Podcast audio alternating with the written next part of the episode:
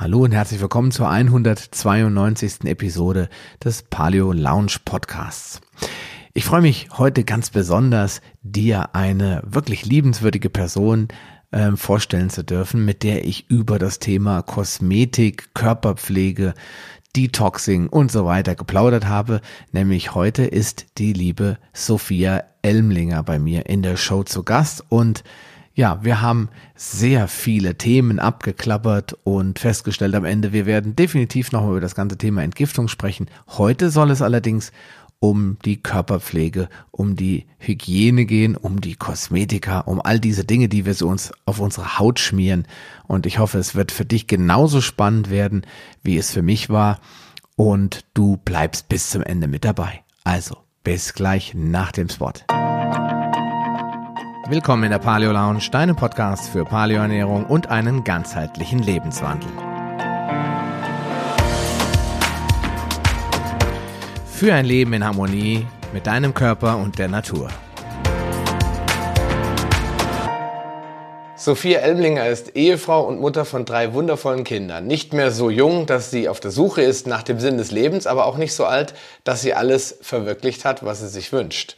Mit der Gründung ihrer Firma Imiko und dem Schreiben dieses Buches hat sie angefangen, sich einen Traum zu verwirklichen. Ihre Naturkosmetikmanufaktur Imiko und ihre Heilpraxis befinden sich im beschaulichen Himmelreich im Schwarzwald.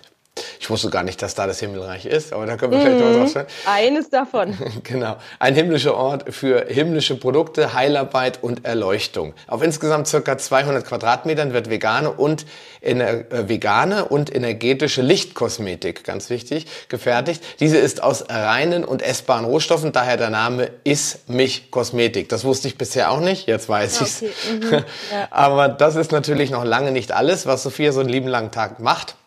Und daher möchte ich Sie jetzt heute erstmal herzlich willkommen heißen in meiner Show in der Paleo Lounge. Hallo, liebe Sophia. Hallo, Sascha. Danke für die Einladung.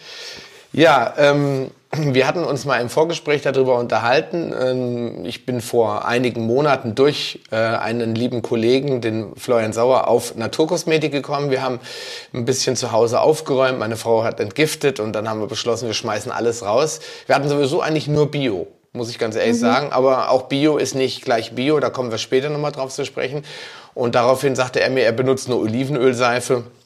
Und dann dachte ich, okay, muss ich mal gucken, was es da alles gibt. Und dann bin ich durch einen Podcast mit Patrick Heitzmann, den du geführt hast, bin ich auf dich mhm. gestoßen mhm. und dachte, mit dir möchte ich gerne mal über sowas sprechen. Mhm. Weil Jörg, Jörg Spitz hat nämlich damals auch schon mal gesagt, er würde sich nie was auf die Haut schmieren, was er nicht auch essen würde. Und ich glaube, mhm. das ist ein guter Ansatzpunkt. Vielleicht starten wir erstmal, dass wir ein bisschen klären, wer ist eigentlich Sophia, ja, Elmlinger? Woher kommst du ursprünglich? Wie kamst du zur Kosmetik? Erzähl mhm. doch mal. Also ich möchte euch ja nicht langweilen mit langen äh, Vita-Gesprächen, also versuche ich mich kurz zu halten. Ich bin Tochter eines Ernährungswissenschaftlers und Chefarztes und einer wirklich durch und durchgehenden Kräuterhexe meiner Mutter. Die äh, Oma war schon die Inselhexe ins Kirtas, meine Mutter ist Griechin. Und ich wurde sozusagen in diese beiden Welten reingeboren. Auf der einen Seite Heilarbeit und Magie und weiße Magie und schwarze Magie und Kräuter. Und auf der anderen Seite die sehr stark naturwissenschaftlichen Ansätze, äh, wissenschaftliche Ergebnisse, die einfach immer wichtig waren, gerade in der Ernährungsmedizin. Und ähm, so habe ich mich durch meine Schule, bin ich durch und habe dann nicht gewusst so genau, was ich machen möchte. Habe dann ähm, eine Ausbildung als Krankenschwester gemacht, habe dann Fachdialyse gemacht und die Notfalldialysen an der Uniklinik gemacht, habe dann vier Semester, ähm, also ich habe mich fürs Medizinstudium beworben ähm, bin dann aber wieder abgesprungen, weil ich gemerkt habe, das ist überhaupt nicht mein Weg oder das, was ich tun möchte. Dafür bin ich zu viel Hexe in meinem Herzen und bin dann Heilpraktikerin geworden, habe mich dann für den naturheilkundlichen Weg entschieden und habe 15 Jahre eine Praxis gehabt für Naturmedizin mit einem Kollegen zusammen, eine wirklich große, tolle Praxis. War aber irgendwann, ich würde nicht sagen gelangeweilt, aber es war immer der gleiche Trott und ich hatte das Gefühl, ich komme mit meiner Persönlichkeit, mit meinem Wachstum nicht mehr weiter und hatte das Gefühl, ich brauche einen neuen Impuls. Der hat sich dann auch von alleine ergeben, dass ich in der freien Schule meiner Kinder gefragt wurde, ob ich mir vorstellen könnte, mit denen was mit Kräutern zu machen. Und dann kamen die Mädchen der siebten, achten Klasse auf mich zu und meinten, sie möchten am liebsten Kosmetik machen, Naturkosmetik. Hm. Dann habe ich gesagt, ja, ich muss mich da erstmal belesen und schauen. Und dann haben die einen Schulgarten und dann haben wir erstmal die Wildkräuter und Kräuter gesammelt und angefangen, Kosmetik daraus zu machen. Daraus ist dann eine ganze Schülerfirma entstanden, die nannte sich Snowflake. Da ging es darum, den Kindern zu zeigen, wie baut man Unternehmen auf, wie funktioniert es eigentlich, ähm, wie funktioniert Steuer, wie ähm, tut man Preise eruieren, wenn man verkaufen will. Und die haben dann auf den Schulfesten und so immer die Kosmetik verkauft. Und ich habe angefangen, Workshops zu machen, weil ich mich viel mit dem Thema beschäftigt habe, woraufhin irgendwann mehr Leute gekommen sind und gefragt haben, ob sie die Kosmetik dann auch kaufen könnten von mir, weil ich habe dann mit Brennnesseln und verschiedenen Wildkräutern halt gearbeitet. Und dann habe ich mir überlegt, ja, warum eigentlich nicht? Und habe angefangen, die ersten Produkte zu entwickeln. Jetzt kommt aber natürlich, liegt dem zugrunde meine Ausbildung als Heilpraktikerin, hm. dass ich sehr viel nach Dr. Hulda Clark gearbeitet habe, eine meiner Meinung nach herausragende Wissenschaftlerin, die in der sich selbst der Krebsforschung verschrieben hatte und die immer gesagt hat, man sollte nur auf die Haut lassen, was man auch essen könnte. Und wenn die ihre Patienten das nicht beachten, dann behandelt sie sie nicht. Weil die Hautbarriere ungefähr 20 Minuten ähm, dicht hält und die per Permeabilität, sprich alle Stoffe, die dann in der Creme sind, die kommen ins Blut und vom Blut in die Zelle. Und sie hat Krebszellen erforscht und hat immer sehr viele Kosmetik-Giftstoffe in den Zellen gefunden, kombiniert mit Bakterien. Auf den Bakterien saßen Viren und die beide wiederum saßen auf Parasiten. Sprich, die Zelle ist einfach verdreckt durch Parasiten, durch äh, rote Farbstoffe, viele Farbstoffe auch aus der Farb-Haarindustrie, SLS, also viele Stoffe eben aus der Kosmetik, Parabene und dann, was man halt sonst noch so alles ansammelt an Schwermetallen und dadurch wird die Zelle anaerob, kann sich nicht mehr ernähren, kann keinen Sauerstoff, kein Licht mehr aufnehmen, ja, und äh, verändert sich natürlich dadurch ins, ins quasi Bösartige. Aber dieses Bösartig ist natürlich nicht zufällig, dass sich auf einmal eine Zelle gegen uns richtet, sondern dass die einfach ähm, gar nicht mehr anders kann, weil sie am Sterben ist und sich gar nicht mehr versorgen kann mit dem Nötigen, was sie braucht. Mhm. Und aufgrund dessen ähm, war natürlich klar, dass die Basis von der Kosmetik, die ich mache, die muss natürlich dem entsprechen. Sonst hätte ich ja meinen Beruf verraten und das, was ich 15 Jahre gemacht habe. Also mhm. nannte ich sie Ismich Kosmetik, Imiko, weil Ismich Kosmetik sehr lang ist.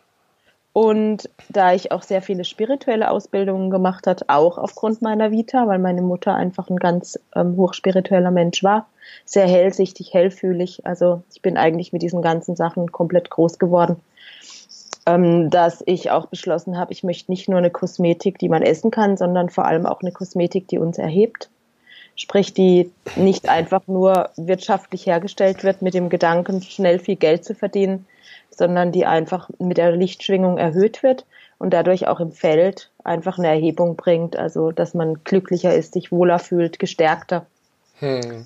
Ja, war natürlich nicht klar, ob sowas beweisbar ist, aber jetzt über die Jahre bekomme ich immer mehr Rückmeldungen von Leuten, die sagen, sie fühlen sich unglaublich gut nach dem Duschen. Also es geht nicht nur um sauber, sondern dieses Wohlgefühl, dieses Gestärkte. Oder ich hatte einen Mann hier, der gar nicht an so Sachen glaubt und der mir dann aber erzählt hat, dass er teilweise aus der Dusche kommt ähm, und das Gefühl hat erleuchtet.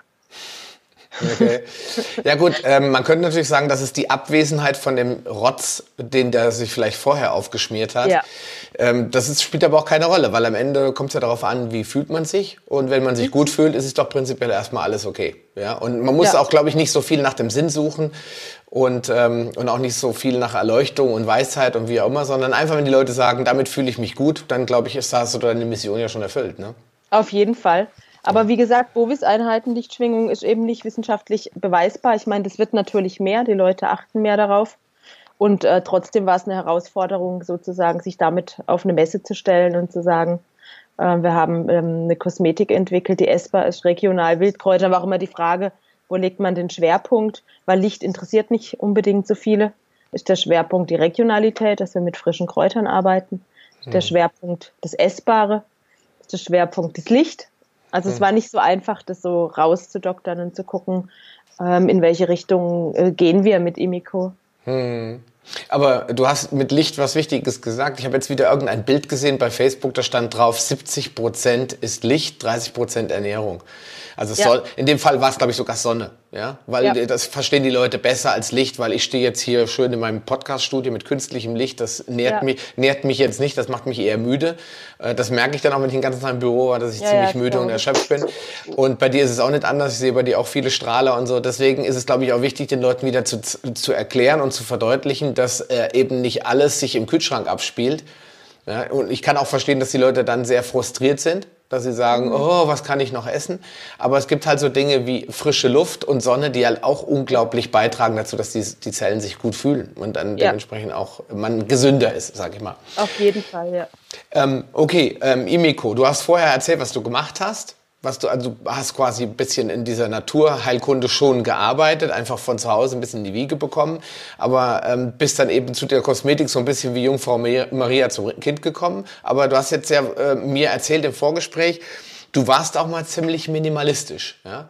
Du hast mal ja. gesagt, ich, ich wasche mich nur noch mit Natron, sonst lasse ich gar nichts mehr an mich dran. Ja. Und, ich, und ich glaube, das ist auch ganz interessant für die Leute da draußen. Ich habe dir ja von meiner Frau erzählt, dass sie dann gesagt hat, da hat sie keinen Bock drauf. Also sie will ja. auch ein bisschen sinnlich sein und ein bisschen Frau sein dürfen. Und ich glaube, das ist für die Zuhörer auch wichtig zu verstehen, dass äh, Imiko nicht heißt nur noch Natron und Backsoda, sondern es geht halt auch noch was anderes und man kann es trotzdem wie deine Kinder sich aufs Brot schmieren. Erzähl doch mal ein bisschen was davon. Also ich habe natürlich, ich war in so einer Rohkost-Szene sehr lange drin, Rohkost vegan. Also ich selber bin ja Veganerin, war aber vorher auch viel mit der Rohkost beschäftigt. Und ähm, eine Freundin meinte dann, ich soll unbedingt mit ihr auf eine Messe, die hat ein Rohkost-Restaurant und soll eben Kosmetik, ähm, ein paar Sachen machen in Raw, also ohne, ja, wie man es halt kennt. Oft muss man ja so Pflanzenauszüge erwärmen und so, also alles im Kalt. Ähm, inspiriert von diesem alles kalt habe ich erstmal, das, ich hatte noch fast, ich hatte noch lange Zeit bis zur Messe, ich hatte auch noch keine Idee, ich hatte auch noch keine Rezepte, aber dann dachte ich, war ich in so einer Phase von, nee, das braucht alles kein Mensch, eine gute Flasche Olivenöl im Bad zum Ölspülen, zum Einölen. Ähm, ich hatte ein Krisenmarmeladeglas mit Natron im Bad stehen, damit habe ich, mussten sich alle die Zähne putzen. Wie gesagt, in dem Natron zum Zähneputzen, Olivenöl okay. zum und Duschen eigentlich am besten gar nichts. Also eigentlich braucht man ja noch nicht mal Seifen. Nee, Aber ähm, ich hatte dann irgendwie so eine wirklich, ich weiß nicht, eine Kernseife noch in der Dusche liegen. Ja, und dann habe ich das also bestimmt ein halbes Jahr gemacht. Und ich kann auch nicht sagen, dass es schlecht war. Nur, also es wurde dann, ich habe mich dann irgendwann selber so, ich nenne es mal raw, gefühlt. Also das war so natürlich puristisch und sparsam und nachhaltig. Aber mir hat irgendwann dieser Aspekt total gefehlt, dass ich in der Wanne liege und von Rosenduft eingehüllt werde oder irgendwie mir die Haare waschen. Ich habe jetzt, wir haben jetzt ja so ein Zwiebelshampoo mit frischem Orangenöl drin und einfach dieses, diesen Orangenduft, irgendwie diese schönen Düfte und auch die, sich diese Zeit zu nehmen. Nicht nur im Sinne von, ich muss halt sauber sein, sondern sich mir, mir selber Zeit zu widmen. Und das ging verloren, weil in dem Moment, wo ich halt nur Natron und Kernseife nehme, da, da verwöhne ich mich nicht stundenlang und denke, oh, ich bin eingelullt in schöne Düfte, sondern da geht es eher darum, so schnell wie möglich das, das die Badrituale hinter sich zu bringen.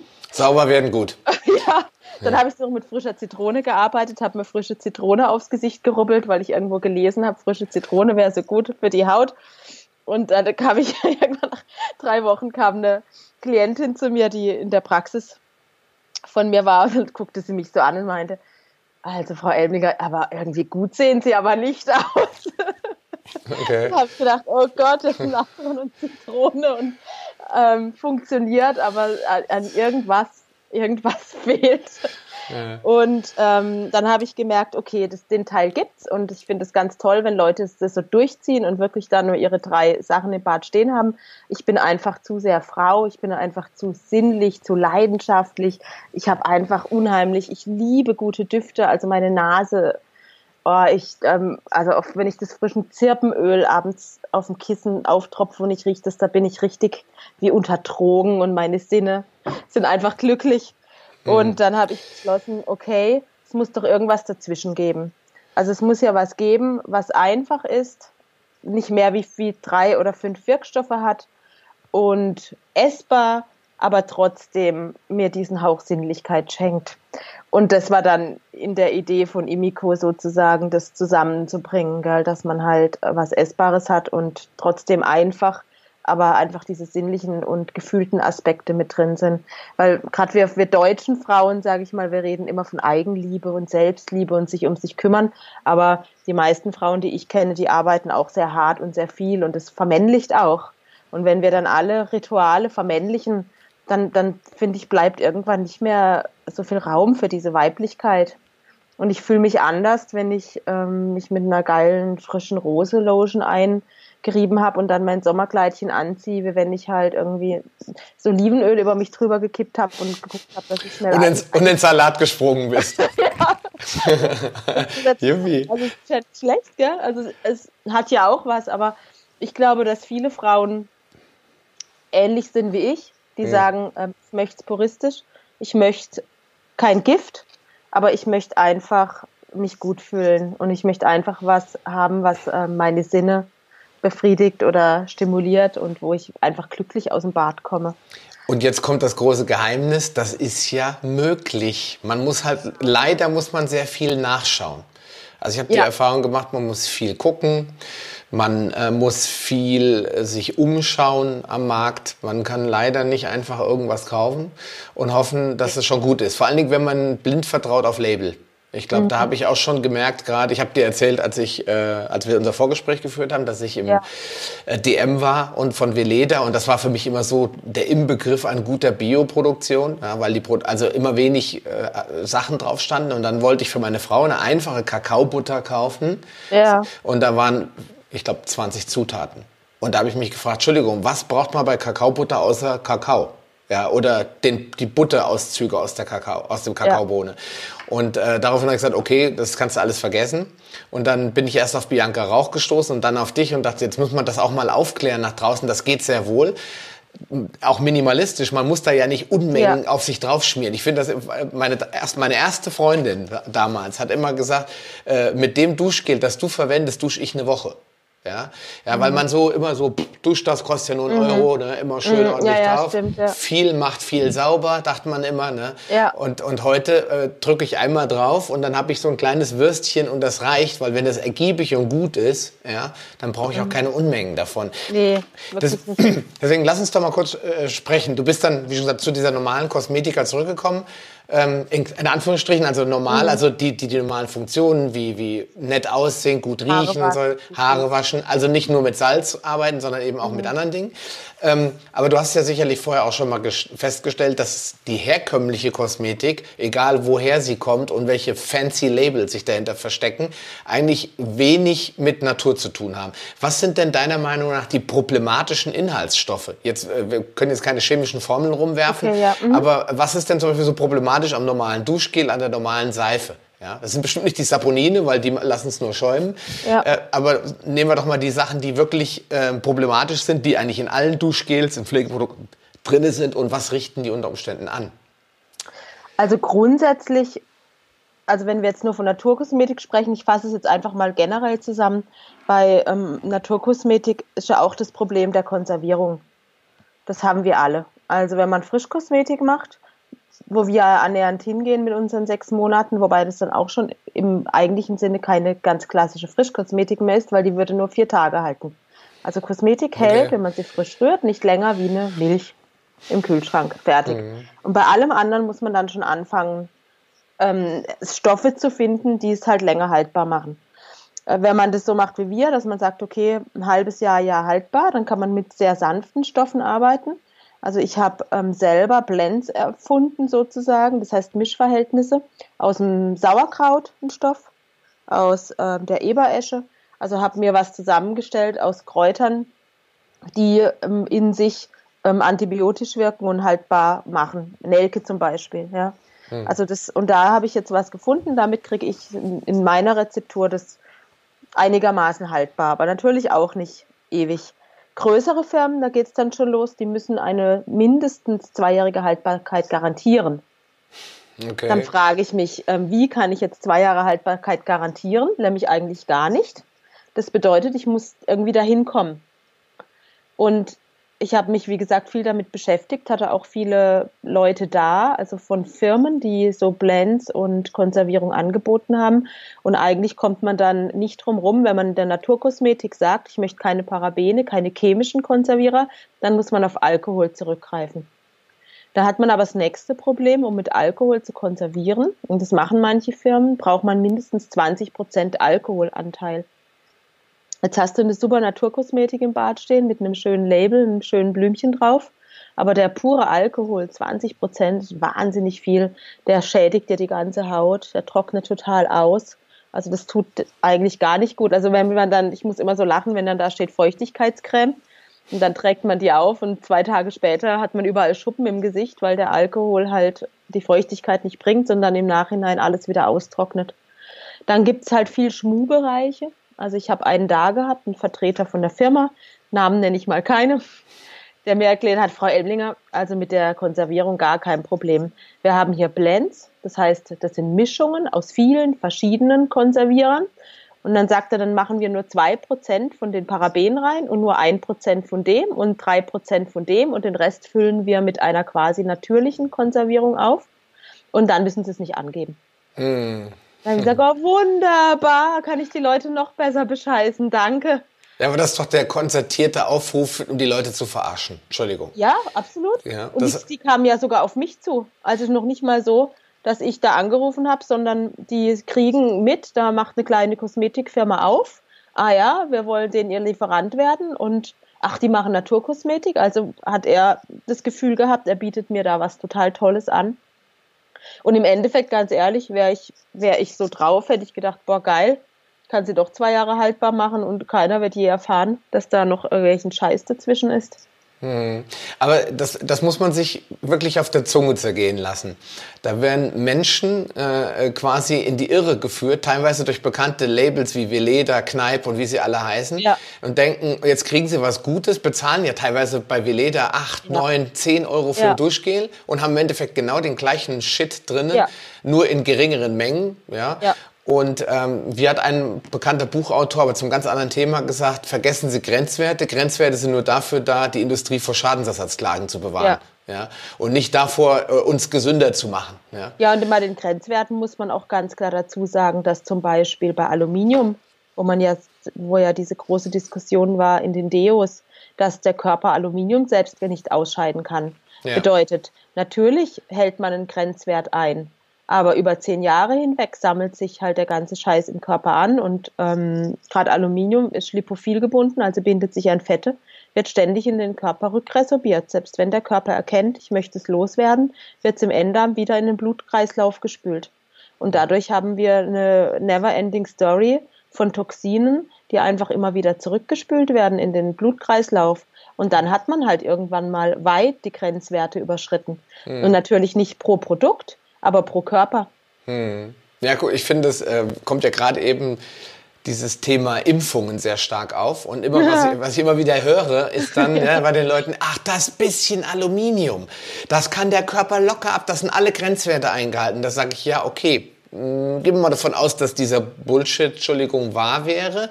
Ähm, hast du schon mal was von Ansammeln gehört? Also ist es möglich, dass sich das ansammelt? Nein, der Körper scheidet das aus. Sag ich, ja, wann denn? Was ist denn die Halbwertzeit von Quecksilber? Mhm. Zum Beispiel. Mhm. Ähm, ja, ist ja auch egal. Die würden es ja nicht verkaufen, die dürften das nicht auf den Markt bringen, wenn das unschädlich wäre, äh, schädlich wäre. Ja.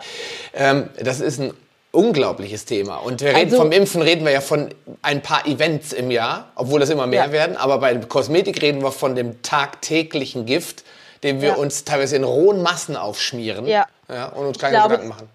Ja, und ich glaube, darin liegt auch das Problem, dass Rituale daraus geschaffen wurden, die so selbstverständlich laufen, dass wir nicht drüber nachdenken. Zähneputzen zum Beispiel. Ich meine, was, ich weiß nicht, ob deine Hörer und, und wie weit die sich mit Zahnpasta zum Beispiel beschäftigt haben, was da alles reingemischt wird. Und es ist ständig in der Mundschleimhaut und wir rubbeln damit noch Zahnfleisch ab, die Hälfte wird noch geschluckt.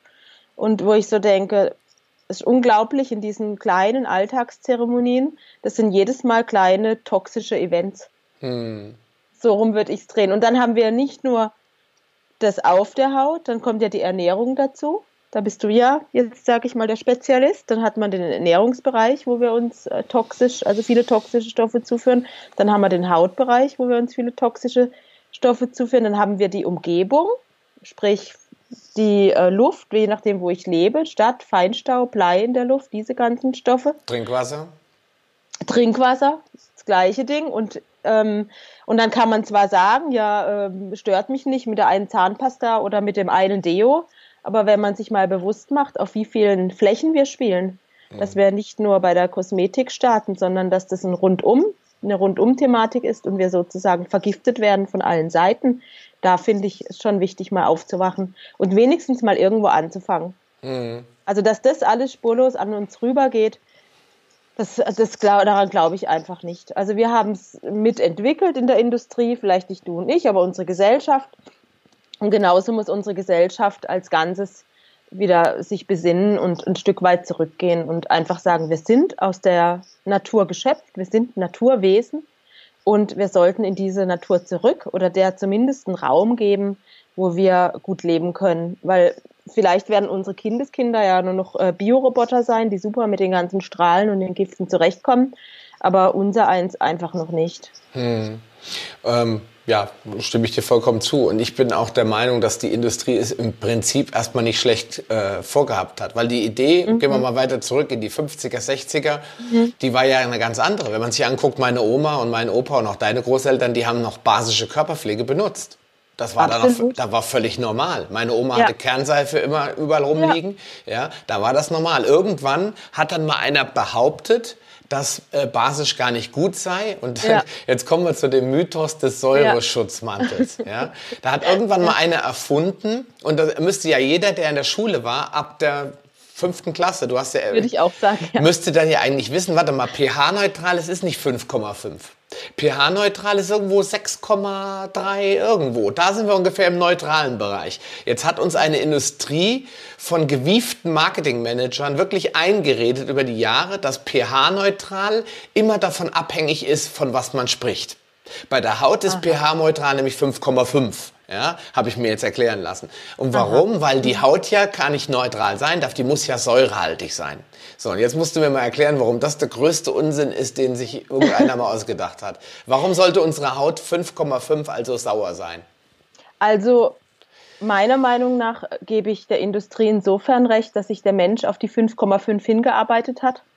Insofern, dass unsere inneren Organe oft schon so belastet sind durch Übersäuerung, also was ich viel Fleisch, Kaffee, Milchprodukte, äh, gebratenes, was auch immer, dass wir eine, einer ständigen Übersäuerung unterliegen. Und wenn die Organe in eine Überlastung kommen, dann können die diese ganzen ähm, übersäuerten Stoffe sozusagen nicht mehr abbauen und dann nehmen sie die Haut zur Hilfe und dann fängt die Haut, versucht dann sozusagen die Übersäuerung abzuatmen Mhm. Also man sieht es ganz stark an Füßen oder Kopfhaut. Also wenn Leute sehr stark riechen an den Füßen, das hat, hat eine Nierenbezogenheit.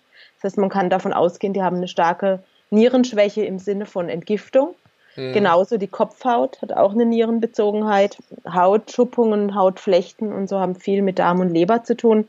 Also Hautkrankheiten in dem Sinn gibt es auch gar nicht, meiner Meinung nach im Großen und Ganzen sind es alles Problematiken, die sich von innen heraus entwickelt haben. Und die Haut ist einfach noch der letzte Hilfshebel für den Körper, noch irgendwas rauszubringen. Da muss ich, dem, da muss man gerade einhaken. Das ist nämlich ganz wichtig. Ich glaube, viele Leute wissen das gar nicht. Wenn man zum Beispiel, an, wenn man ein akutes Nierenversagen hat, Ne? Ja. Dann fällt einem auf, dass der Körper sehr stark in das Schwitzen und Hautentgiften geht, weil der Körper in der Lage. Also die Leute kriegen äh, gelbes Klären, also gelbe Augen, die kriegen eine gelbliche Haut, die riechen nach Essig. Mhm. Also wenn man mal in der Klinik auf einer Station war mit Nierenkranken, dann weiß man, das riecht nicht gesund. Genau. Und es über die Haut geht. Genauso Leber kennt man ja auch, dass die Leute gelblich werden und auch seltsam riechen. Deswegen sagt man ja auch, dass manche Hunde Krankheiten riechen können, mhm. weil es eben alles sehr stark über die Haut geht. Also die Haut ist einfach unser größtes Organ, was eigentlich eine Schutzfunktion hat, aber natürlich auch eine Regulation auf Wärme, Kälte, Stoffe von innen nach außen bringen, Stoffe von außen nach innen bringen. Und dieses, diese pH-Wertgeschichte ist natürlich durch die Übersäuerung, dann haben, wurde wahrscheinlich bei vielen, vielen Menschen mit dem pH-Wertstreifen, so stelle ich mir das mal vor, der Haut-pH gemessen und dann hieß es, ah ja, die sind alle im leicht sauren Bereich, also muss das für den Mensch der neutrale Bereich sein. Mhm. Jetzt muss man aber dahin zurückgehen, wo der Mensch herkommt, nämlich aus dem Mutterbauch. Und ähm, das, der, der, der Fötus, der schwimmt in einem Fruchtwasser mit einem pH-Wert von knapp sieben. Sprich, diese neun oder zehn Monate, wo wir im Mutterbauch verbringen, ist dieses, dieser pH-Wert 7 unser optimaler Lebensraum, um gesund und perfekt heranzuwachsen. Mhm. Also das alleine finde ich schon wahnsinnig aussagekräftig. Wieso sollte auf einmal ein saurer Bereich für uns gut sein, wenn in der ganzen Phase unseres größten Wachstums ähm, ein basisch, ein, also ein neutraler, ich nehme jetzt mal 6,87, ne, benenne ich mal als neutral, also dieser neutrale Bereich eigentlich uns, uns gestärkt hat und uns zum Mensch hat werden lassen. Ja. Und genau das Problem, dass eigentlich diese 6,8 oder 7 oder du warst bei 6,5, also bleiben wir mal bei 6,5 bis 7, wäre der pH-neutrale Bereich. Mhm. Alles drüber geht in den basischen Bereich, der kann dann auch ätzend werden. Das heißt, zu basisch empfehle ich auch niemandem, weil das macht auch wieder krank. Und alles nach unten hin bis eins wird halt immer saurer und äh, wirkt dann eben auch zerstörend auf die Zellstrukturen, auf die Haut. Wenn wir jetzt jeden Tag duschen mit einem pH-Wert neutralen von 5,5 laut Industrie, dann greifen wir die Hautoberfläche eher an. Mhm. Also das, ähm, die wird dann oft die Haut, die wird dann eher schuppig und poröser und also der Haut tut ein pH-neutrales Duschgel laut Industrie mit meiner Meinung nach und mit Sicherheit nicht gut. Hm. Also gerade wenn man zu sauer ist, das, man kann ja auch eine Urinprobe mal nehmen. Also man kann ja mal Morgenurin messen mit einem pH-Wertstäbchen. Sei mal dahingestellt, wie genau das ist, aber man kann ungefähr sehen, ob man stark im sauren Bereich ist oder wenigstens annähernd im basischen Bereich. Und wenn ich sehr stark im sauren Bereich bin, dann würde ich jedem empfehlen, auf jeden Fall eher eine basische oder neutrale Pflege zu suchen und vor allem dann auch innerlich zu entsäuern. Mhm. Aber es gibt ja auch ein paar einfache Marker. Ich bin beim Urin immer skeptisch, weil das Urin zeigt erstmal die Entgiftungskapazität der, der genau. Niere an. Und das kann bedeuten, dass alles im grünen Bereich ist, dass ich einfach viele Säuren ausschleuse. Ja. Ähm, und wenn äh, Leute, das ist ja auch der, dieser, äh, dieser Mythos des Säurebasenhaushalts, den ich schon vor drei Jahren in meinem, oder zwei Jahren in meinem Podcast mal erklärt ah, habe, ja. mhm. dass man, wenn man reinschaut in den Körper, und äh, schaut sich an, wie verstoffwechselt wird, dann kommt, taucht immer wieder dieses Wort auf, basisch verstoffwechselt. Viele Leute haben das so übernommen und verstehen mhm. aber eigentlich nicht, was das heißt. Mhm. Wenn ich fünf, ich sage jetzt einfach mal, fünf Portionen Basen in die, in die Ernährung reinbringe und gleichzeitig sieben Portionen Säure mitliefer, dann habe ich natürlich eher Säureüberschuss. Mhm. Wenn ich jetzt aber, zum, und deswegen ist eine Zitrone erstmal theoretisch basisch, ja, weil sie mhm. angeblich ja so viele Mineralien hat. Nur wenn ich jetzt gucke, wie viel Säuren sie auch mitliefert, mhm. dann ist sie eher ein Säurelieferant. Deswegen gut für Leute, die Probleme bei der Verdauung haben, weil sie einfach mhm. mehr Säure brauchen. Ne? Wenn ich jetzt basisch werden will, dann muss ich vielleicht mehr mit Salzen arbeiten. Ne? Zum Beispiel mit, ja. mit grünem Gemüse, mit chlorophyllhaltigen Sachen, weil da kommt halt eher wieder mehr Base als Säure rein. Und deswegen sagt eigentlich jeder gute Rohköstler, Rohkost oder Raw Till, wie heißt es, Raw Till 10 oder wie auch immer, oder Raw Till 2 oder wie immer, da gibt es da solche Sachen, also bis 2 Uhr, 1 Uhr ungefähr nur Rohkost zu essen und dann am Nachmittagabend eher ein bisschen mehr in das Gekochte reinzugehen, mhm. damit der Darm auch eine Möglichkeit hat, das wieder abzubauen. Ja, das wollte ich jetzt nur mal so am Rande sagen, wir mhm. wollen jetzt nicht so ins Essen reingehen, aber bei, der, bei dem ganzen Thema Haut ja, habe ich mich auch immer gewundert, und du hast es jetzt eigentlich sehr gut erklärt, wie kommen die auf diesen Unsinn? Und äh, was sind so die Marker? Da habe ich mich immer gefragt, woran also, erkenne ich, woran erkenne ich das eigentlich, ja. dass, dass ich vielleicht äh, zu sauer bin auf der Haut zum Beispiel? Kannst du dazu ja, was sagen? Nochmal, du wolltest fertig sprechen. Ja, genau. Also äh, mit, der, mit, der, mit der Haut, ähm, zum Beispiel, wenn die Leute starken Schweißgeruch haben, das ist für mich immer so ein Marker. Da kommt halt viel raus über die Haut. Wenn die Leute riechen immer. auch vor allem. Genau, riechen, weil äh, Florian Sauer hat immer zu mir gesagt, Schweiß stinkt nicht, Bakterien stinken. Mhm. Das heißt, wenn die Leute Schweißfüße haben, ist immer ein Zeichen, sie gasen viel von diesem Dreck über die Füße raus. Manche Leute haben so einen unglaublichen Achselschweiß. Jetzt gehen die hin und schmieren sich das mit Aluminium zu. Da hat sich die Industrie auch was bei gedacht. Da kann man nicht die Poren mit verstopfen und dann verhindere ich das Schweiß, äh, Schwitzen. Das heißt, ich tue dem Körper seine eigenen Entgiftungskanäle zumachen ja. und schade damit noch mehr. Ja? Klar, also, der Müll bleibt halt drin. Genau, kann nicht raus. Und, ja. Und jetzt sind wir eigentlich an dem Punkt, wo ich, wo ich sage, was ist das Problem bei der Kosmetik? Du hast jetzt so gesagt Konservierungsstoffe, dann haben wir so Sulfate, äh, mhm. Sodium, Lauret, Sulfate, ja. was da alles so drin ist. Also es kommt halt, es geht einfach darum, dass der Konsument ja, man nennt es auch zum Beispiel den SIL-Test, also der möchte eine bestimmte Qualität. Also beziehungsweise das muss sich samtig anfühlen, das muss gut schäumen und es gibt so ein paar Richtlinien, wenn es viel schäumt, dann macht es auch sauber. Wenn es sich samtig anfühlt, dann kriege ich samtweiche Pfirsichhaut. Und das weiß die Industrie und das nutzt die Industrie. Das heißt, eine einfache Lotion, die man halt selber anrührt oder ein Öl, fühlt sich gut an, aber hat natürlich nicht dieses total samtige oder ich weiß auch nicht, was die sich alles einfallen lassen. Aber um natürlich das zu bekommen, braucht man viele Zusatzstoffe.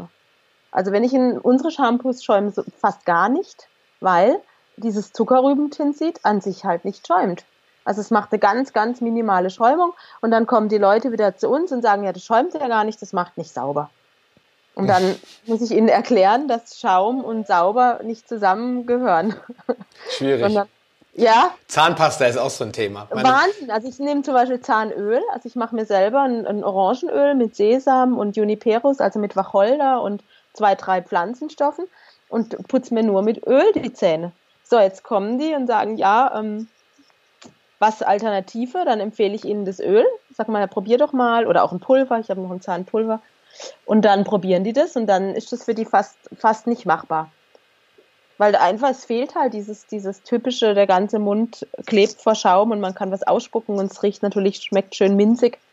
Aber dass da diese Polierstoffe, dass da dieses viel Plastik verwendet wird, also Mikroplastik, dass Aluminium, Aluminiumsalze, ähm, Konservierungsstoffe, dann diese, diese Schaumzusätze, eben SLS und äh, da gibt es Unmengen Zusatzstoffe, die man reinmachen kann, damit man diese schöne Schaumkraft hat. Aber wir als Konsument müssen natürlich ein Stück weit davon zurückgehen, zu denken, eben viel Schaum macht schön oder sauber. Eine schöne Haptik macht eine schöne Haut. Eine schöne Farbe oder ein Duft, also Duftstoffe, Riesenthema. Also ähm, für manche Menschen ist sowieso egal, was überhaupt in der Creme ist, Hauptsache es duftet gut. Hm.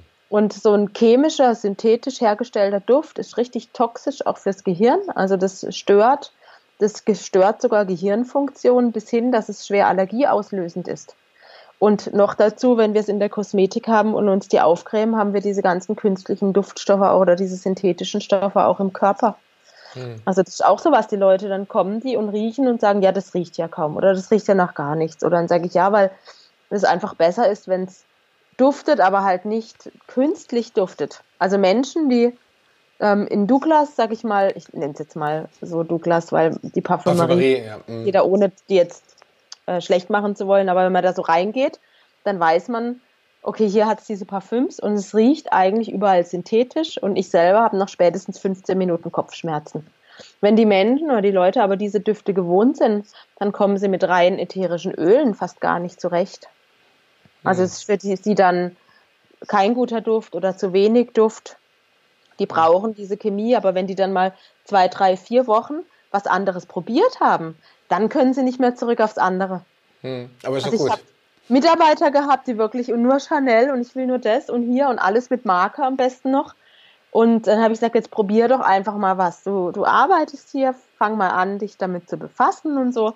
Und irgendwann nach einem halben Jahr kam die Mitarbeiterin fast schon sauer zu mir und meinte, ja, das wusstest du genau, das hast du mit Absicht gemacht. Jetzt habe ich gesagt, hier probiert und so, jetzt habe ich ein Parfüm geschenkt bekommen, jetzt kann ich das gar nicht mehr riechen. Ich habe das früher voll gerne gemocht.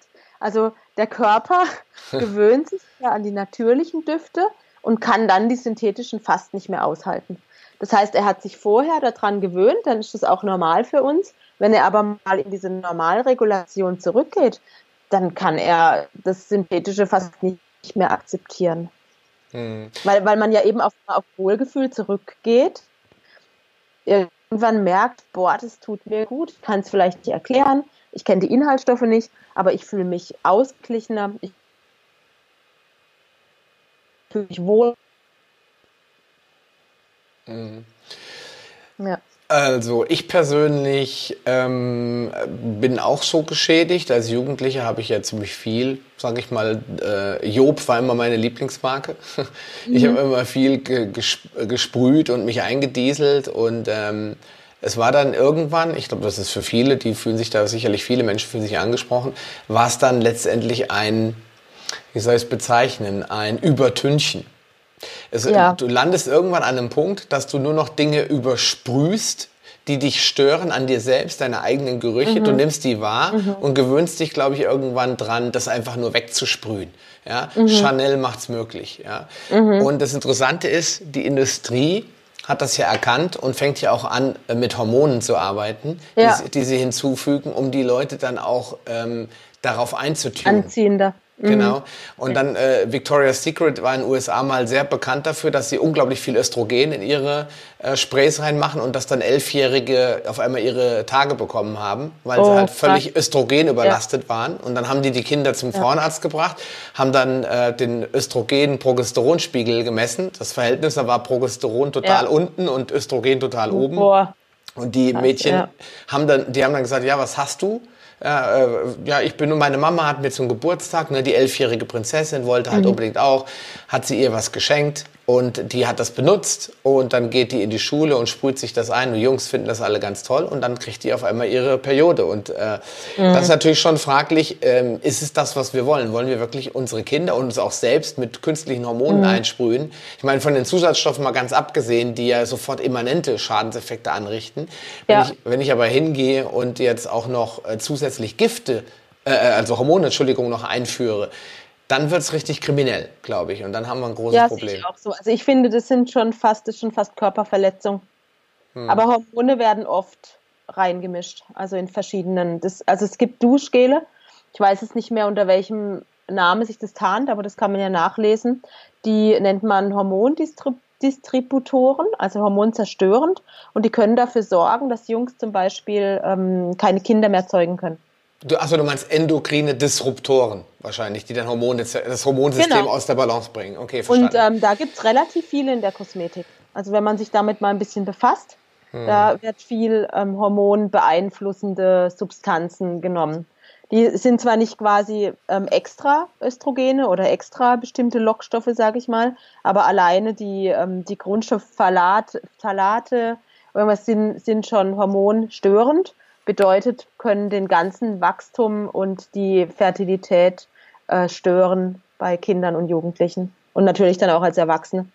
Auf was ich da noch kurz rausgehen möchte, was ich auch noch wichtig finde, ist, dass ähm, Jetzt weiß ich nicht mehr, was ich sagen wollte. Kein Problem. Ich, lenk, ich, lenk, ich lenke dich ab, ja. ähm, indem ich nochmal äh, zurückgehe zum, zum Thema ähm, Körperpflege. Wir haben jetzt gesagt, wir haben äh, eigentlich die Zahnpasta, damit geht schon los. Da haben wir die Schleimhaut, wo das direkt mhm. reinkommt. Dann ja. haben wir die Haut. Ähm, wir Männer haben das Problem, dass wir Rasiergel verwenden. Das, durch mhm. das Schneiden werden die Poren mhm. besonders geöffnet, genau. Ich pumpe da auch nochmal Zeug rein. Bei den Frauen ist es ja auch nicht gerade äh, angenehm, wenn ich die äh, Augenlider, die auch mhm. sehr, sehr sensitiv aufnehmen, wenn ich da jetzt Kajal und was immer drauf schmiere. Mhm. Auch das kann relativ schnell und direkt rein. Die Lippen sind da schon wieder etwas widerstandsfähiger, aber wir müssen uns überlegen, was wir so auf die Haut schmieren und an, vor allen Dingen an welchen Stellen. Ja? ja. Und, ich, und, ich, will jetzt von, von äh, Liasan, Intima und solchem Zeug, was ich mir An, irgendwo hinschmiere, will ich gar nicht reden, weil da komme ich, da bringe ich noch eine Mikroflora noch durcheinander mhm. und zerstöre ja. da noch Dinge. Und dann werden 16-Jährige, 15-Jährige von ihren Müttern schon getuned, von wegen, du bist ja nicht sauber, wenn du dies oder ja. das nicht benutzt. Ja?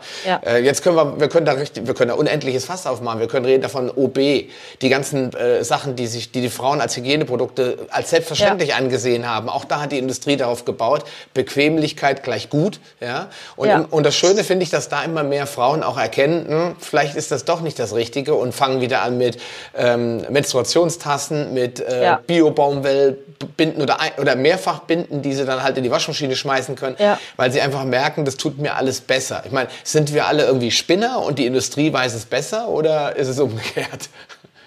Also für mich ist umgekehrt, aber das sagen wahrscheinlich alle ja. auf äh, unserer Seite des Planeten, die so denken. Aber ich glaube, jeder, selbst die Menschen, die diesen konventionellen Weg bisher gegangen sind und darauf gehorcht haben, Also ich glaube, selbst die, wenn die eine, eine, eine gute, ein gutes Gespräch darüber haben oder einen guten Austausch, also ich kenne keinen, der nicht ein Stück weit sagt, mm, ja, stimmt, habe ich mir noch gar keine Gedanken gemacht.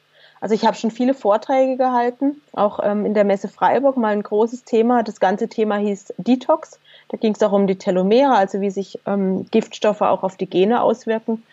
Und da waren wirklich viele Interessierte, die einfach bisher sich keine Gedanken gemacht haben, weil alles, was wir von Geburt her kennen, nehmen wir halt erstmal als normal hin, die aber durchaus auch entsetzt waren und gesagt haben, boah, wusste ich gar nicht, ähm, wird ja gar nicht so vermittelt.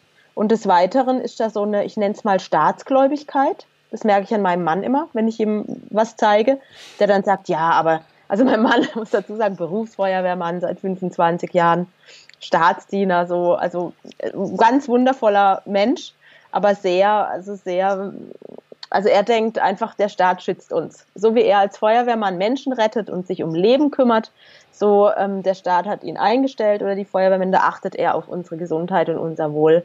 Und das steckt auch ganz tief, genauso tief wie die Ärzte, also die Leute in Weiß, die Weißkittel haben immer recht.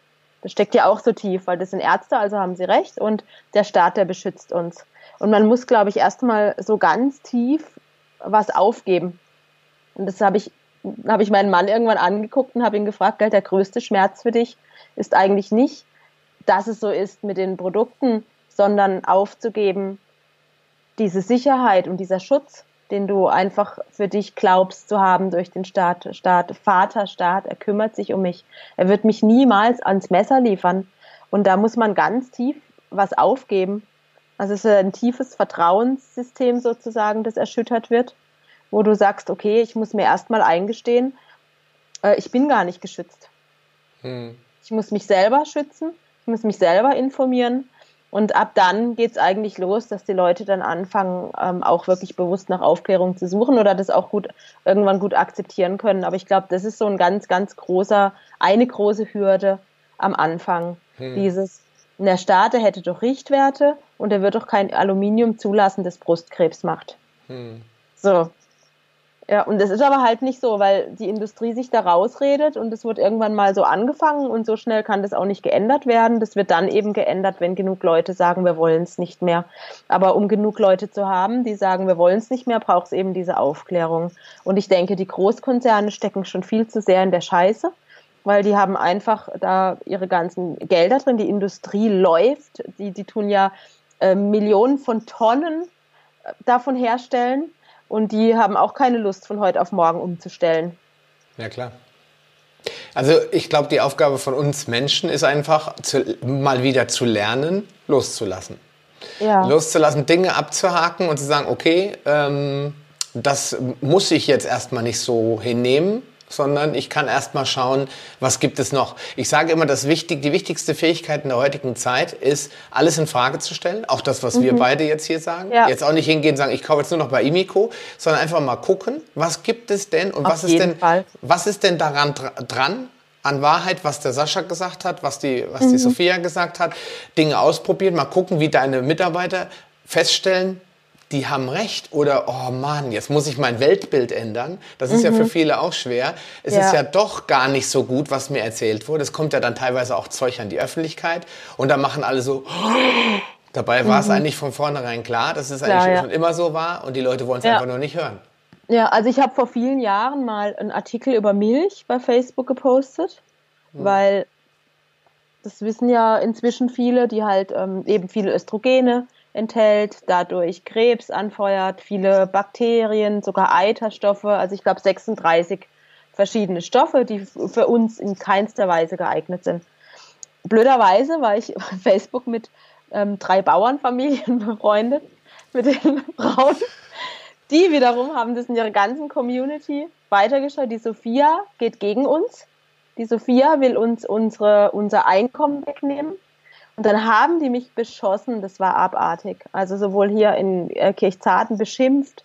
Ich habe richtig schlimme Mails bekommen ähm, und dass ich ja nur ihnen ihr, ihr Einkommen kaputt machen will. Ja. Und dann habe ich immer wieder nur gesagt, ich weiß nicht, was ihr lest. Ich habe einfach nur einen Artikel über Milch reingestellt, wie das im Körper wirkt, wer, wer Milch machen will und wer, wer diese ehrlich gesagt furchtbare ähm, Art, mit den Tieren umzugehen, davon leben will, das soll es ja machen.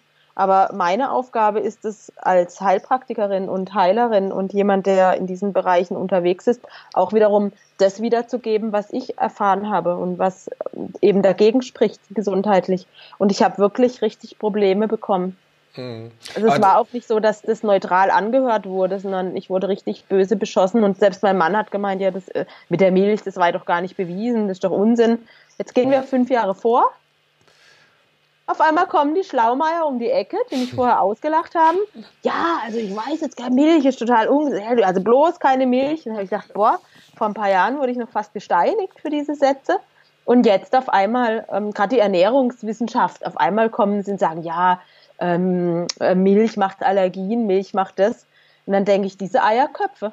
Hm. Das aber war das vor ist fünf Jahren auch schon bekannt. Aber das ist jetzt der, auch teilweise dem Veganismus geschuldet. Also ich will jetzt nichts gegen Veganer sagen, aber ich glaube, das ist wieder so ein Trend. Im Moment wird auf dem Fleisch rumgehauen. Und es gibt ja auch genug, ich habe da mal einen Podcast geführt, es gibt genug Beweise, dass Fleisch unglaublich wichtig ist, aber das Richtige und in einer angemessenen Menge.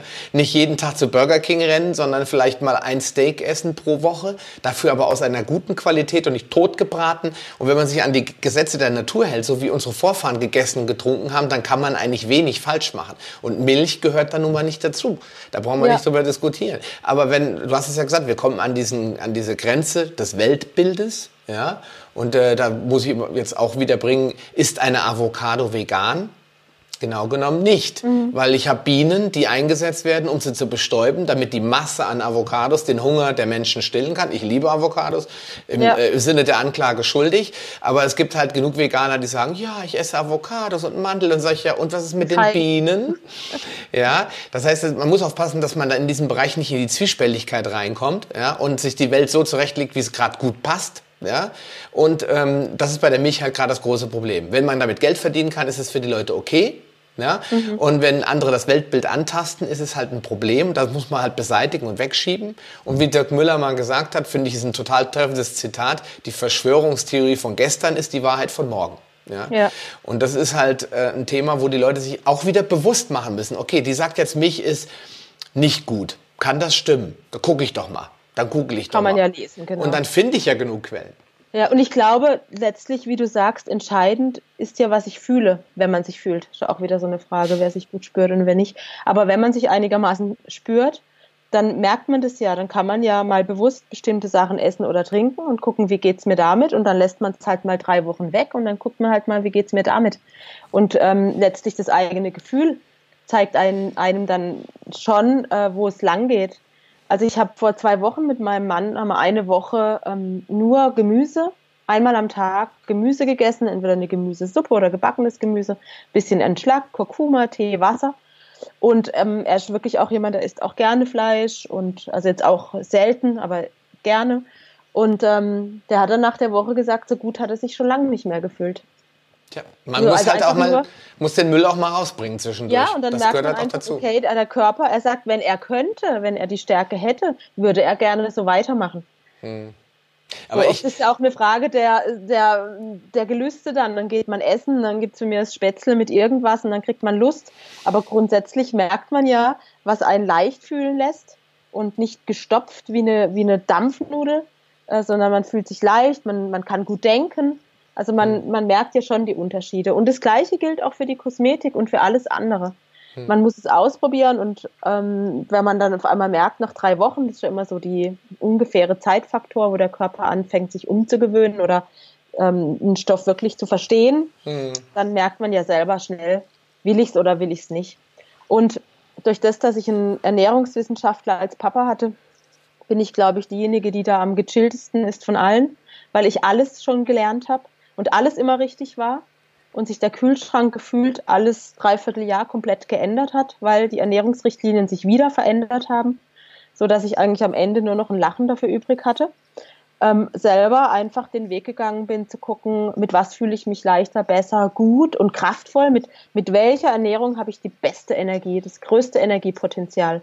Und das muss man halt für sich rausfinden. Genau, und das ist auch ein wichtiger Punkt, dass man äh, aufhört, das dogmatisch zu betrachten, aufhört, das über die gesamte Weltbevölkerung drüber wegzulegen, sondern zu sagen, Fall. ich muss für mich individuell erstmal spüren, wie fühle ich mich eigentlich jetzt damit?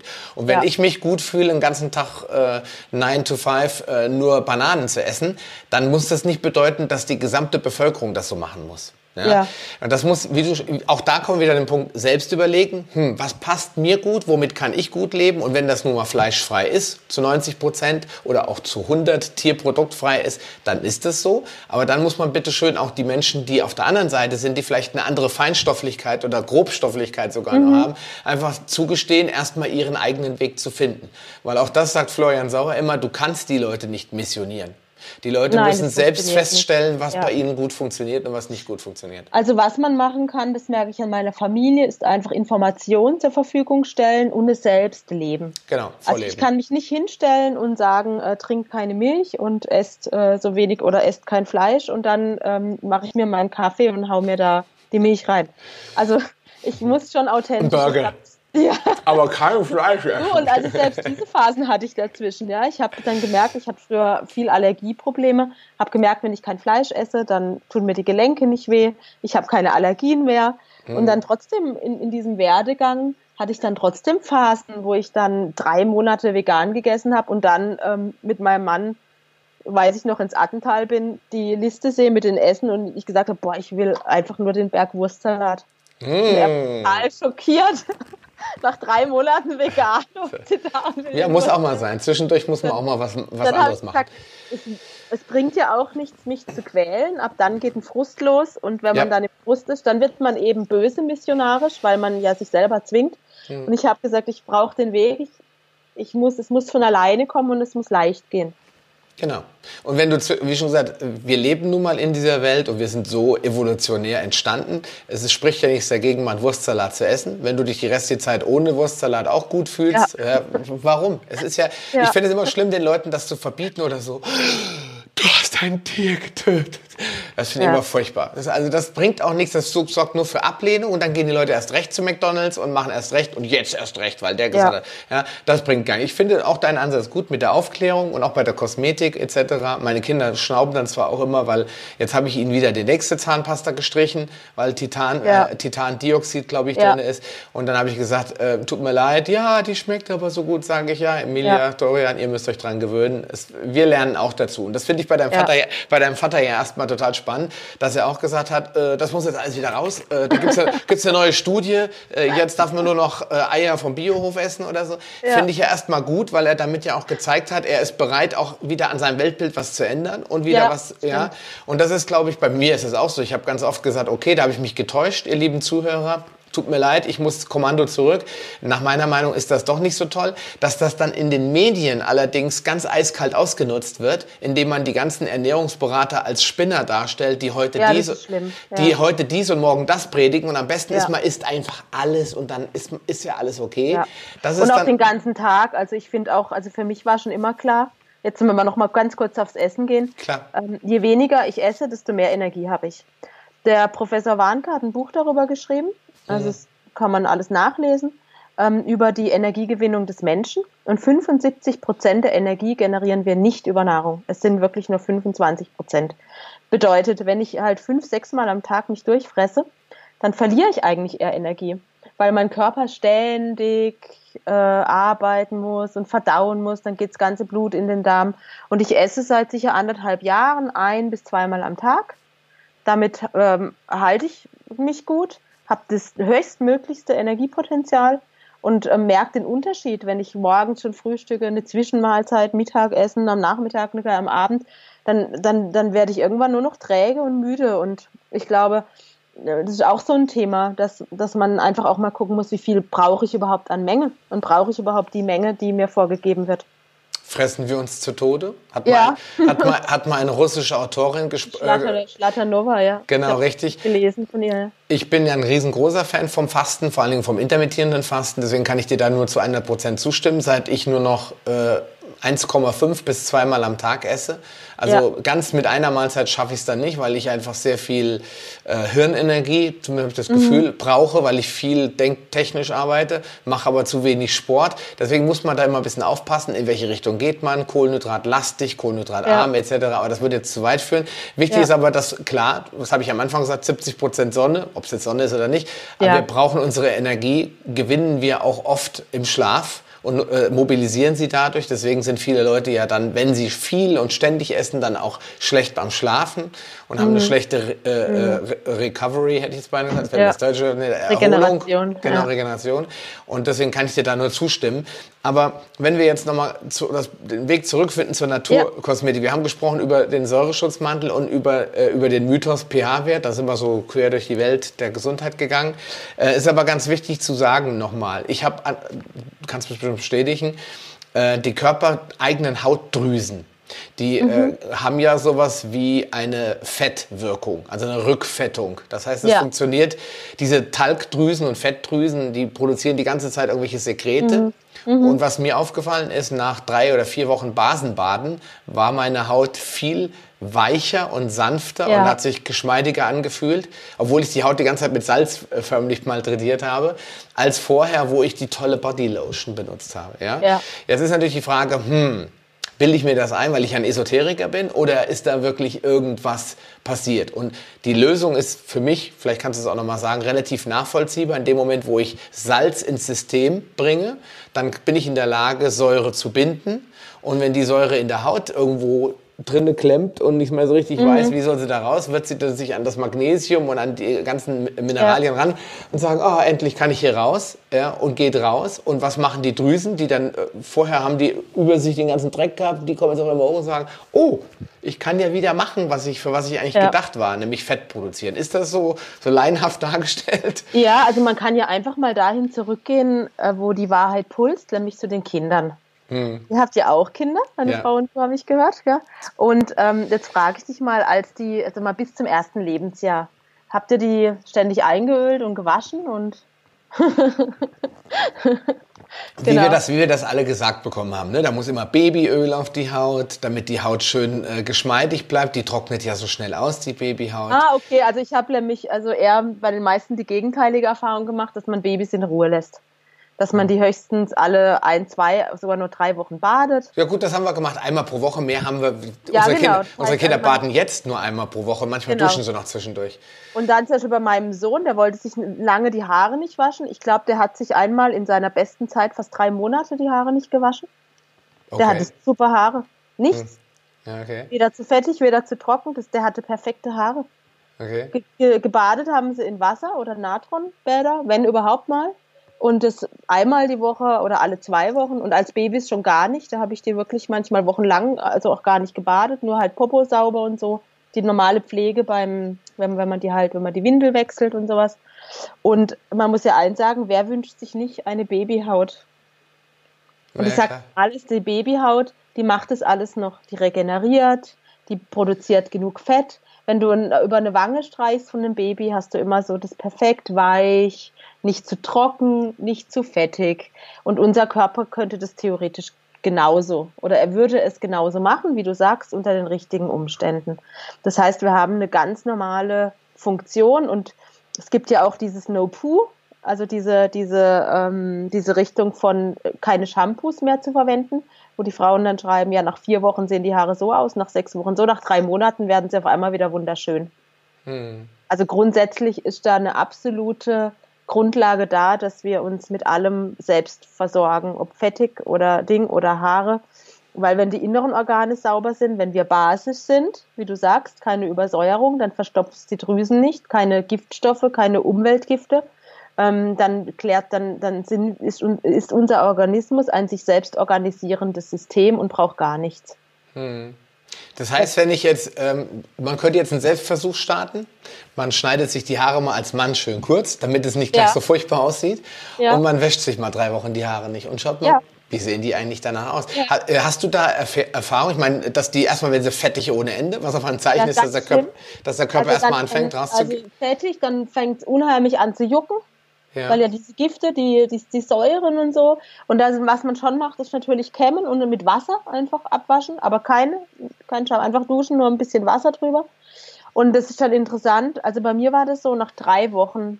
Ich habe, ich muss dazu sagen, als Grundlage, als ich von konventionellen Shampoos umgestellt habe auf Bio-Shampoos, habe ich schreckliche Haare gehabt. Die waren strohig. Ich habe die nicht mehr gekämmt bekommen. Ich habe geflucht. Ich fand es nur noch schlimm. Ich habe gedacht, so ein Scheißzeug, bis ich festgestellt habe, ja klar, in den anderen Shampoos sind ja Silikone drin. Die machen die Haare weich, die verkleben aber die Kopfhaut. Ähm, und bis das alles sich regeneriert hat und wieder draußen ist, braucht es halt eine Zeit. Und dann habe ich lange einfach alles weggelassen. Und ich sah manchmal aus wie ein aufgeplatzter Strohsack. Ich habe gedacht, meine Haare sind Stroh. Mhm. Und äh, habe dann nur noch einen Zopf gehabt. Dann wurden sie ganz fettig, eklig, schmierig.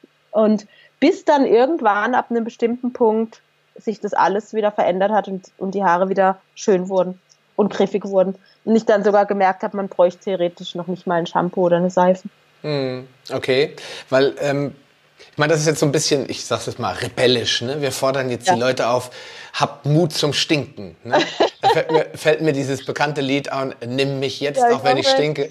stinke. Ja, also es ist ja im Endeffekt ähm, eigentlich nachvollziehbar. Wenn man, wenn man wirklich den Mut hat, sollte man das einfach mal ausprobieren und mal schauen, ja, was passiert eigentlich da Stück für Stück. Das ist total spannend. Man kann sich auch im Internet, gibt es ja Leute, die das gemacht haben und darüber schreiben auch.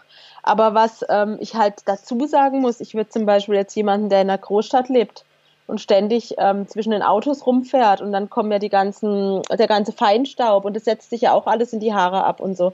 Da weiß ich nicht, ob das der optimale, die, die optimale Umgebung ist, um zu sagen, ich mache das mal alles nicht mehr, weil Wobei das ja vielleicht mit dem Wasser auch rausgewaschen wird. Aber ich einfach auch denke, es gibt ähm, bei uns Umwelteinflüsse, so wo ich dann sogar eher sage, ja, ähm, dusch dich ruhig mal okay. und wasch dir die Haare, damit das Aluminium und der Staub und das Blei rausgewaschen wird. Aber ganz grundsätzlich kann man einfach davon ausgehen, der liebe Gott oder der Schöpfer oder die Urquelle hat uns so geschaffen, dass wir diese ganzen Substanzen nicht bräuchten. Hm. Ähm, das gerade eine gute Werbung für mich. Ja, ich meine, es geht jetzt darum, wie schaffe ich den Umstieg. Ne? Ich, ja. kann, ich kann zum Beispiel jetzt mich entgiften, indem ich aufhöre zu essen. Ja, dann wird es allerdings ziemlich eklig und ziemlich schmerzhaft und wahrscheinlich gibt es viele Rückvergiftungen. Oder ich kann halt eine Leberreinigung machen mit Saftkur und allem möglichen. Es gibt immer mehrere Wege nach Rom. Deswegen äh, finde ich das erstmal von, von deiner Seite vollkommen okay. Vielleicht ist ja einer dabei, der sagt Hardcore, ich bin eh nicht so der große äh, äh, Hübschling, meine Haare sind kurz ja. und kompakt, ich probiere das jetzt mal aus. Ja, auf jeden ja. Fall. Es, es ist so spannend, mit sich selbst solche Versuche zu machen. Also ich habe aber auch hierzu, muss ich sagen, ähm, weil ich eben mich viel mit Detox beschäftigt habe, eine Linie dazu entwickelt, die heißt Detox, mhm. weil da ist dann, ähm, da sind Salze drin, Mineralflakes, also Magnesiumflakes, Heilerde und Zeolithgestein, weil mhm. Zeolit ja diese Molekularstruktur hat, dass es pro Molekül das 15-fache an Toxin binden kann. Und ähm, die Menschen, die so im Detoxen sind, denen empfehle ich dann, je nachdem sage ich auch, hey, dann nimm mal das Duschgel oder nimm mal das, weil das einfach noch das unterstützt, dass mal die Toxine rausgebracht werden. Okay, also kann ich, im Endeffekt könnte ich sagen, wenn ich diese drei Wochen jetzt gnadenlos durchgezogen habe, mit oder ohne Detox, könnte ja. ich im Anschluss auch mit der normalen Naturkosmetik weitermachen und ich würde nicht wieder irgendwo reinkommen, sondern mein Kopf... Kommt drauf an, was du unter normale Naturkosmetik... Ja, das, was du jetzt zum Beispiel verkaufst. Ja, wir, ja, haben, genau. wir haben über also, Green Door gesprochen, hast du auch gesagt, Green Door macht auch ganz gute Sachen. Also ja. je weniger dann Zutaten draufsteht, dann kann ich, komme ich damit nicht wieder rein. Ja, weil ich will ja, jetzt, jetzt habe ich diese drei genau. Wochen Ekelphase hinter mich gebracht.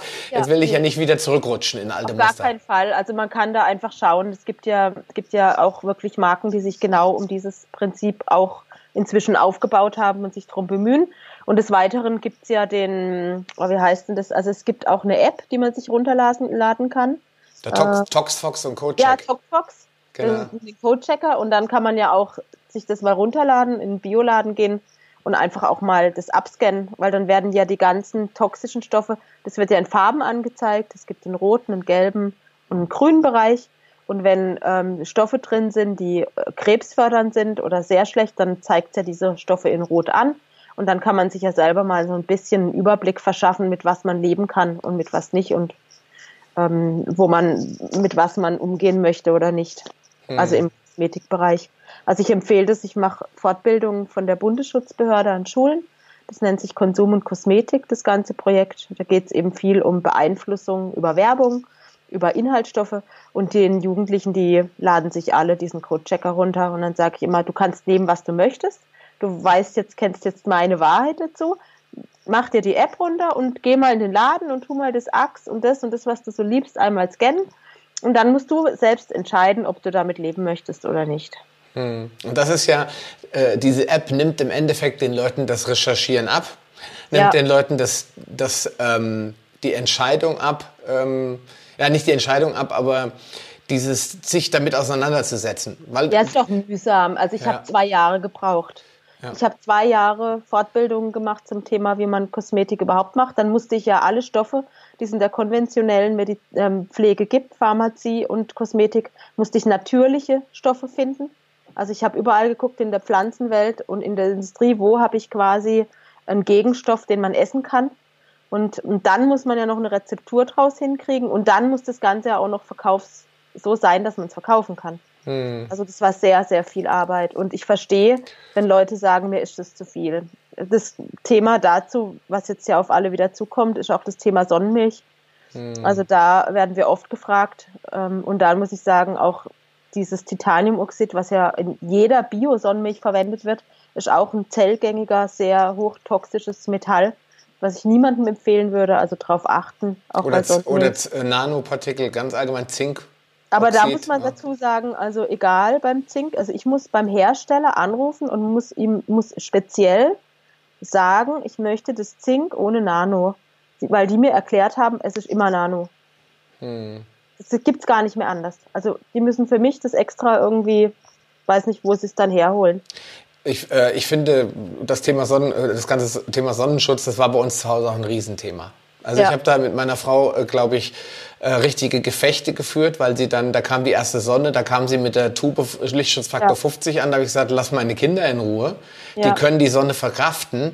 Und ja, willst du denn, dass sie Krebs bekommen? Sag ich, die kriegen dadurch eher Krebs als ohne, weil die ganzen Stoffe dann nämlich erst Mutationen in der Haut hervorrufen.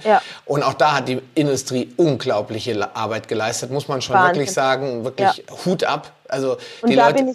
Boah, sorry, wenn ich dich unterbreche, aber das macht mich so sauer, dieses Thema weil das ist eine, eine absolute bodenlose Schweinerei, wie die Kinder erstmal eingepackt werden, damit bloß gar keine Sonne mehr an sie drankommt.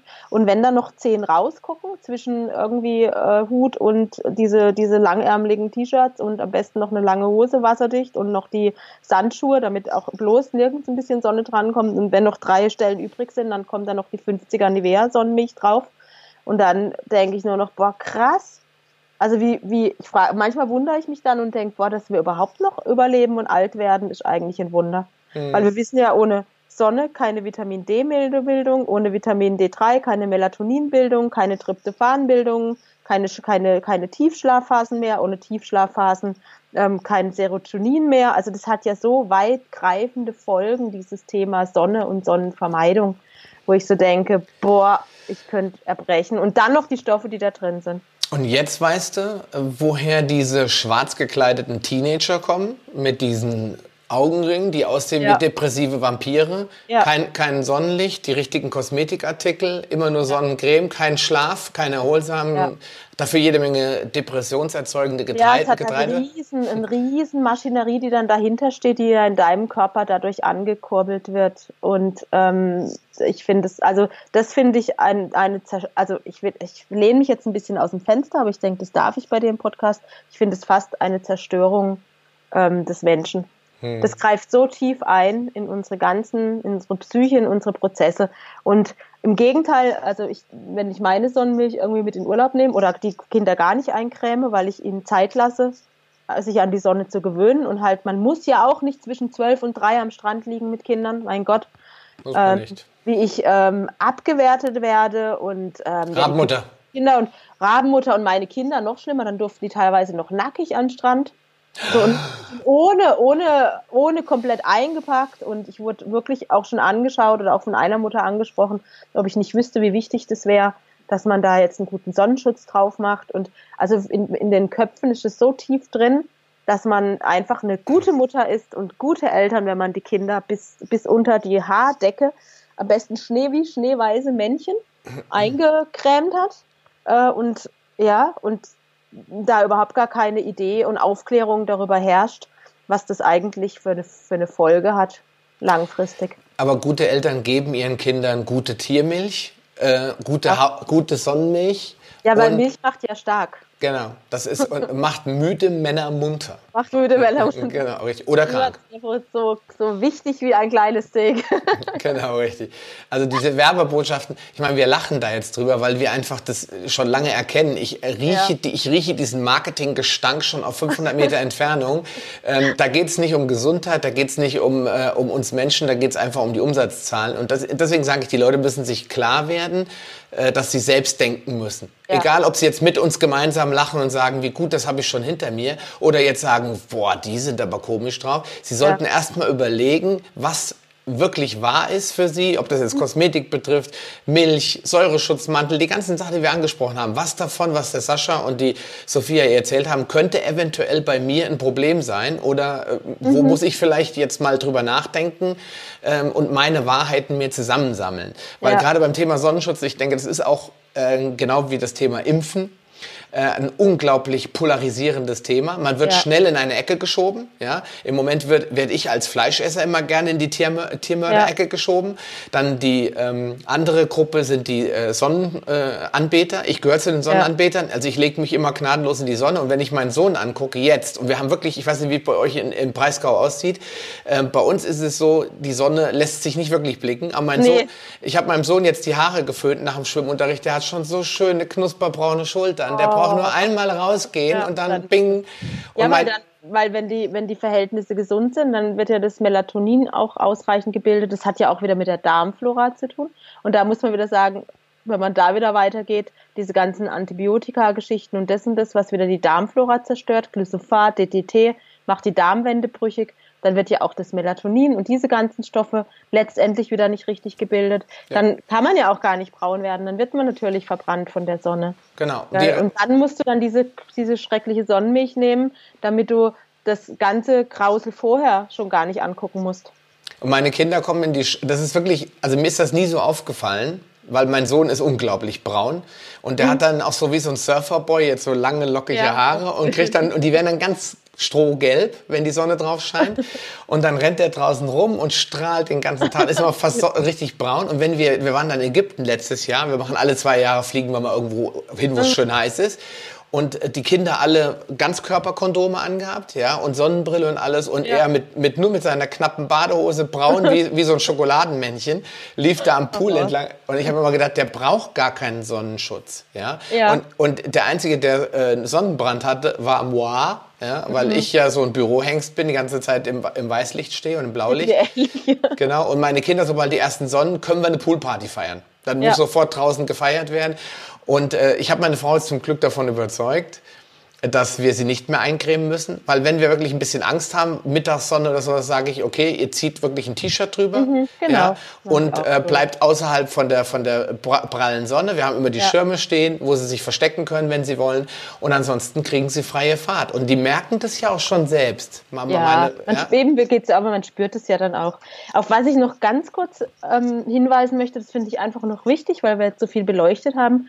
Es gibt dann auch Leute wie mein Bruder zum Beispiel, der sagt, naja, äh, ist ja sowieso alles egal, ähm, bei mir ist das eh schon alles zu spät. Ja, es ist alles so. vorbei, jetzt kann ich einfach. Es ist alles vorbei, ob ich jetzt noch zehn Jahre mich mit den giftigen Stoffen zuknall oder nicht, ist ja eh egal, sterben ja. muss ich eh, ob ich jetzt an Krebs sterbe oder an einem Herzinfarkt oder an irgendwas, ist ja eh egal, weil Hauptsache ich genieße das Leben noch und muss mir keine Gedanken machen. Da gibt es jetzt aber eine Thematik dazu, die ich kurz ansprechen will. Es stimmt so nicht, weil wir diese ganzen Toxine und Gifte und was wir so angesammelt haben, einen ganz, ganz großen Teil davon ähm, in, in der Schwangerschaft an die Kinder weitergeben. Also es gibt Nabelschnurblutuntersuchungen, äh, wo bis zu 256 toxische Stoffe im Nabelschnurblut gefunden wurden.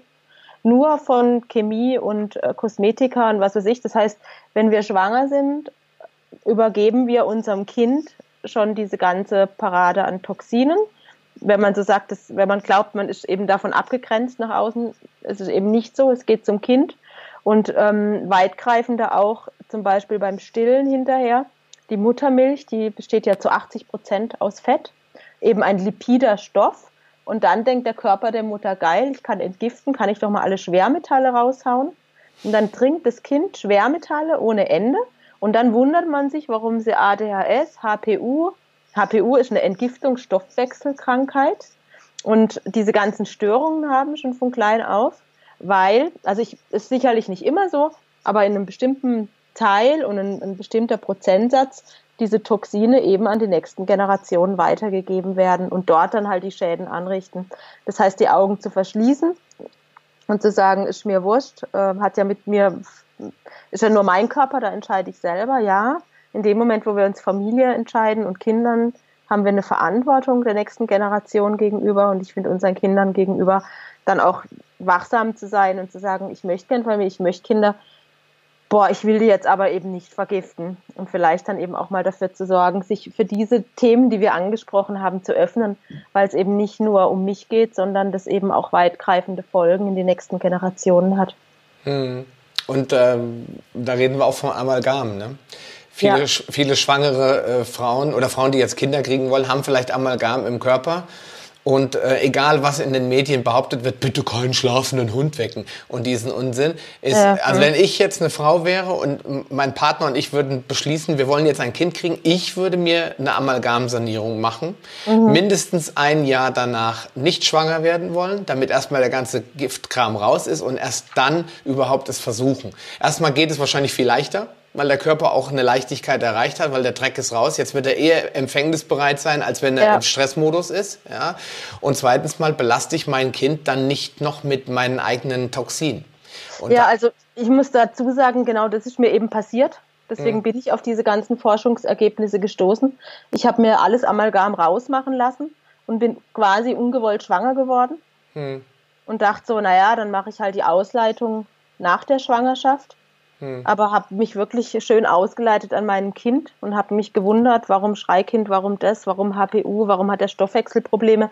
Dann habe ich gedacht, das ist doch, der war, das war alles so gut und so gesund. Und dann habe ich gedacht, irgendwas stimmt hier nicht. Und mir auch kein, kann auch keiner erzählen, dass der das jetzt, dass der jetzt die und die Krankheit hat. Das hat sich einfach nicht richtig angefühlt. Ich habe gewusst, das hat einen anderen Hintergrund und habe dann angefangen zu forschen und habe das mit dem Quecksilber und Amalgam gefunden habe dann bei meinem Sohn, also ungefähr vier war, angefangen, das auszuleiten und bei mir auch. Und unser Leben hat sich wahnsinnig verbessert. Also jetzt, heute ist er symptomfrei. Hm. Es geht ihm gut, aber ich habe ihn mit meinen Schwermetallen vergiftet. Darf ich fragen, ich meine, das ist jetzt äh, wirklich sehr grenzwertig mit Kosmetik in Verbindung zu bringen, aber es, ja. äh, wir haben ja über Detoxing auch gesprochen. Äh, was hast du damals gemacht? Weil äh, ausleiten macht man ja nicht zu Hause mal zwischen Frühstück und Mittag. Ne? Also was hast du naja, da gemacht? Ja, also ich habe im Prinzip die, die klassische Entgiftung gemacht, Chlorella, ähm, Bärlauch und Koriander. Also keine, ähm, keine Künste, also keine Infusionen oder so. Man könnte ja auch EDTA und so. Das habe ich alles gelernt als Heilpraktikerin, aber mein, mein Inneres, mein Gefühl sagt mir, dass irgendwas stimmt damit nicht, mach's nicht. Also ich habe das auch bei den Patienten nie gemacht, bei mir auch nicht. Ähm, und habe dann aber auch zum Beispiel MSM, Kurkuma, Kokosöl die Kombination. Also ich habe über eigentlich über einen sehr langen Zeitraum das immer wieder mal gemacht für ein paar Monate. Wenn ich dann gemerkt habe, boah, ich kann es nicht mehr sehen, dann habe ich pausiert und dann habe ich halt vielleicht ein halbes Jahr später wieder angesetzt und habe mich dann so durch die ganzen Ebenen durchgearbeitet. Hm. Also, also, ich bin ja Spezialistin für T-Tox, für Schwermetall ausleiten. Okay. Das heißt, was habe ich gemacht? Ich habe nach Klingenhardt gelernt, ich ähm, Dr. Clark Leber, Niere stärken, Darm reinigen, dann die Schwermetalle, dann Mineralstoffe dazu. Also da gibt's ja ganze Bücher drüber, wie man es machen kann. Ja, bei Kindern Aber ist es immer so, so ein Thema, weil den möchte man nicht unbedingt eine Darmreinigung äh, angedeihen nee, lassen. Das die auch gar nicht. Also was ich bei meinem Sohn gemacht habe, war einfach, ich habe mit Spirulina-Alge angefangen. Ich habe ihm einfach in Joghurt und ins Essen und so über einen langen Zeitraum immer Spirulina-Alge reingegeben. Und dann später, der hatte ja dann auch so eine HPU, habe ich ihm Vitamin, ähm, was war das, B, zwei, also Riboflavin hm. in Kombination mit irgendwas noch gegeben. Ähm, dann hat er auf einmal, ist er muskulös geworden, weil bei HPU, die können ja wie kein Muskel aufbauen. Auch hm. und so. Und auf einmal war das weg. Auf einmal wurde er ganz schlank und konnte Muskulatur aufbauen. Und ähm, ja, und dann, wo er dann älter war, habe ich ihm äh, also Chlorella als Pulver in Smoothie gemacht also der hat jetzt keine Hardcore-Entgiftung bekommen, wie ich sie gemacht habe, weil ich bin, war ja, sage ich mal, viel vergifteter als erwachsene Frau wie er wirklich als Kind. Aber ich habe immer wieder geschaut, dass er einfach ähm, Nahrungsmittel bekommt, die bindend sind für Schwermetalle. Vielleicht einer der Gründe, warum meine Kinder so viel Obst essen.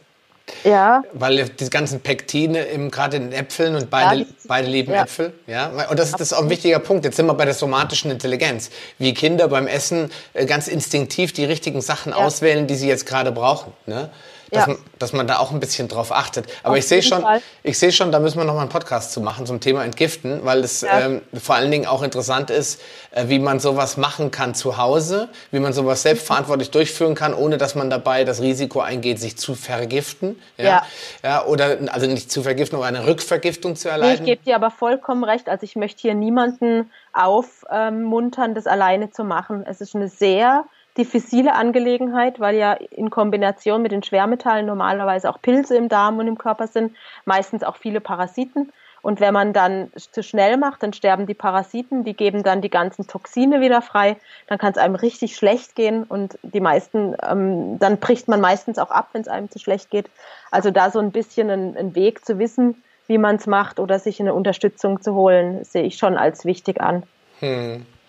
Ähm, jetzt möchte ich zum Abschluss nochmal äh, zu dir, zu Imiko nochmal was äh, mhm. äh, mit dir besprechen. Und zwar einmal, ähm, darüber haben wir auch kurz im Vor Vorgespräch ja. gesprochen. Warum sollte Kosmetik essbar sein? Weil wir, wenn wir essen, die ganzen Stoffe in den Magen kriegen und dann werden über die Enzyme und Säuren und die ganzen Zusätze werden diese Bausteine umgebaut in zellgängige Stoffe, Mineralstoffe, was auch immer wir brauchen. Und dann wird die Zelle damit versorgt. Und mit einer gesunden Zelle haben wir einen gesunden Körper, weil unser ganzer Körper aus Zellen besteht. Genau das gleiche Konzept haben wir mit der Haut. Die Stoffe kommen über die Haut rein. Die werden verarbeitet, die kommen ins Blut, die werden in die Zelle weiter transportiert oder in die ähm, Abbau, also zum, zum, wenn es toxische Stoffe sind, dann werden sie halt in die Niere und in die Leber gebracht zum Verarbeiten und werden aber genauso, landen genauso letztendlich in unserer Zelle wie die Nahrungsmittel auch.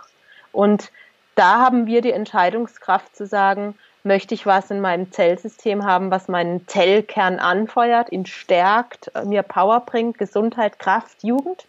Oder möchte ich wie mit schlechter giftiger Nahrung, schlechter giftiger Kosmetik meinem Zellsystem naja, Schaden will ich jetzt, soweit will ich mich jetzt nicht rauslehnen, aber zumindest mal nicht gewinnbringend einsetzen. Und ich denke, jeder möchte ja so gewinnbringend wie möglich Energie einsetzen. Und deswegen empfehle ich dieses Thema nur essbare Kosmetik auf die Haut, weil das alles im Blut landet nach 20 Minuten und nach spätestens nochmal 10, 15 Stunden letztendlich in der Zelle abgelagert wird. Hm, und dann haben wir äh, verseifte Leber, verschl ja. verschlacktes Blut, äh, eine Gallenblase mit irgendwelchen Klumpen, die Furchtbar. keine... Wo Füße zum Beispiel, auch die Gehirnanhangsdrüse, die verkalkt. Ähm, also da haben wir ja Flur, also in der Zahnpasta so ein Stoff ist aber auch je nachdem in, in anderen Artikeln drin. Aluminium, was die ganze Lymphe zerstört und verschlackt und mhm. abgelagert wird. Also und das möchte ich, möchte ja keiner in seiner Zelle haben. Wir alle wollen ja ähm, glücklich sein und wollen in, unsere, in, in unserer Zukunft haben wir die Fantasien, dass wir schöne Dinge tun. Und damit es einfach so bleiben kann, würde ich jedem sagen, lass nur auf die Haut, was du auch essen kannst. Wenn du nicht viel Geld hast, musst du nicht Imiko kaufen. Wir machen von Hand, wir sind teuer, dann nimm ein Kokosöl oder nimm doch einfach nur ein Olivenöl. Aber es ist immer noch besser, wie so eine verkackte scheiß Bodylotion aus dem Supermarkt. genau, richtig. Und wenn ich mir gucke, was man so zu Hause hat, ne? ja. äh, die Leute sagen immer, ja, das kann ich mir nicht leisten. Aber wenn ich jetzt die Bandbreite an Kosmetika auf das Wesentliche reduziere, dann habe ich vielleicht nur noch drei, vier Produkte. Genau. Dann spare ich da über die Menge einfach auch Geld. Und, auch, ah, ja. und wir haben ja eben schon gesagt, man muss ja nicht jeden Tag duschen. Ja. ja. es reicht vielleicht alle drei Tage. Gut, wenn ich jetzt Sport ja. mache jeden Tag, dann ist, mag man vielleicht dieses Gefühl haben, aber muss ich dann immer einen Haufen Duschgel verwenden? Man kann ja einfach auch mal Wasser nur nehmen. Genau, richtig. Und der Gestank geht automatisch weg. Also ich kann jedem ja. nur empfehlen, diese Basenbäder mal zu probieren. Äh, äh, Dr. Jens Schura und ich habe das getestet. Ja. Äh, es ist ein Riesenunterschied. Also es heißt dann immer, ja, kann man mit Natron machen, ist viel billiger. Aber versuch mal mit Natron ein basisches Wasser herzustellen, da musst du Unmengen von verwenden. Ja, das stimmt. Bei Dr. Jens Schura reichen wirklich diese drei oder vier Esslöffel auf dem Vollbad ja. und dann habe ich 8,5 gemessen an pH-Wert. Ja. Das ist also geht schneller, dann spart man eben auch wieder ein bisschen mit dem Materialeinsatz. Und das drei Wochen mal machen. Meine Haare waren wirklich stumpf nach drei Wochen. Da merkt man, dass der ganze Dreck mhm. angefangen hat, nach ja, oben rauszukommen. Genau. Kann ich nur jedem empfehlen, das mal zu probieren, um selbst zu merken, wie ja. schnell man wieder also, Babyhaut hat. Ja, ja also ich habe auch gemerkt, wir haben ja eine basische Deo-Creme. Mhm. Und ähm, das war auch ganz interessant, weil alle immer ja so eine Creme und das geht doch nicht und so. Und interessanterweise, wir haben das auch, ich habe das an 30 Mann bei der Berufsfeuerwehr getestet. Ich habe immer verschiedene Rezepturen gemacht und habe das denen gegeben. Und es ist auch unglaublich. Also inzwischen ähm, hält die bis zu 16 Stunden bei meinem Mann. Der trägt die einmal auf, wirklich nur linsengroß, sogar weniger, und riecht einfach nicht mehr für drei Tage. Mhm. Also unglaublich, einfach nur mit Natron, Kokosschäbe. Das ist ein ganz einfaches Rezept, kann sich auch jeder selber machen. Wir haben es jetzt halt, sage ich mal, für uns äh, umgesetzt in der Kosmetik. Klar. Aber ähm, es gibt so geniale, einfache Sachen, die ähm, dem Körper gut tun und die auch gut wirken. Weil die meisten sagen dann, ja, aber das Biozeug, das funktioniert nicht. Das funktioniert wunderbar. Mhm. Man muss natürlich sich ein bisschen Zeit lassen zum Umstellen. Genau. Und das ist genau das gleiche, was ich auch beim Abnehmen immer sage. Wenn die Leute sagen, an der Waage passiert nichts, dann sage ich, lass dir doch mal Zeit. Erstmal muss man das mhm. Fett und Muskelmasse substituiert werden, ja. bevor man was auf der Waage merkt. Genauso kann man bei der Kosmetik auch sagen. Ich brauche erstmal ein paar Wochen, bis der Körper ja. sich dran gewöhnt hat. Und dann kommen diese Effekte.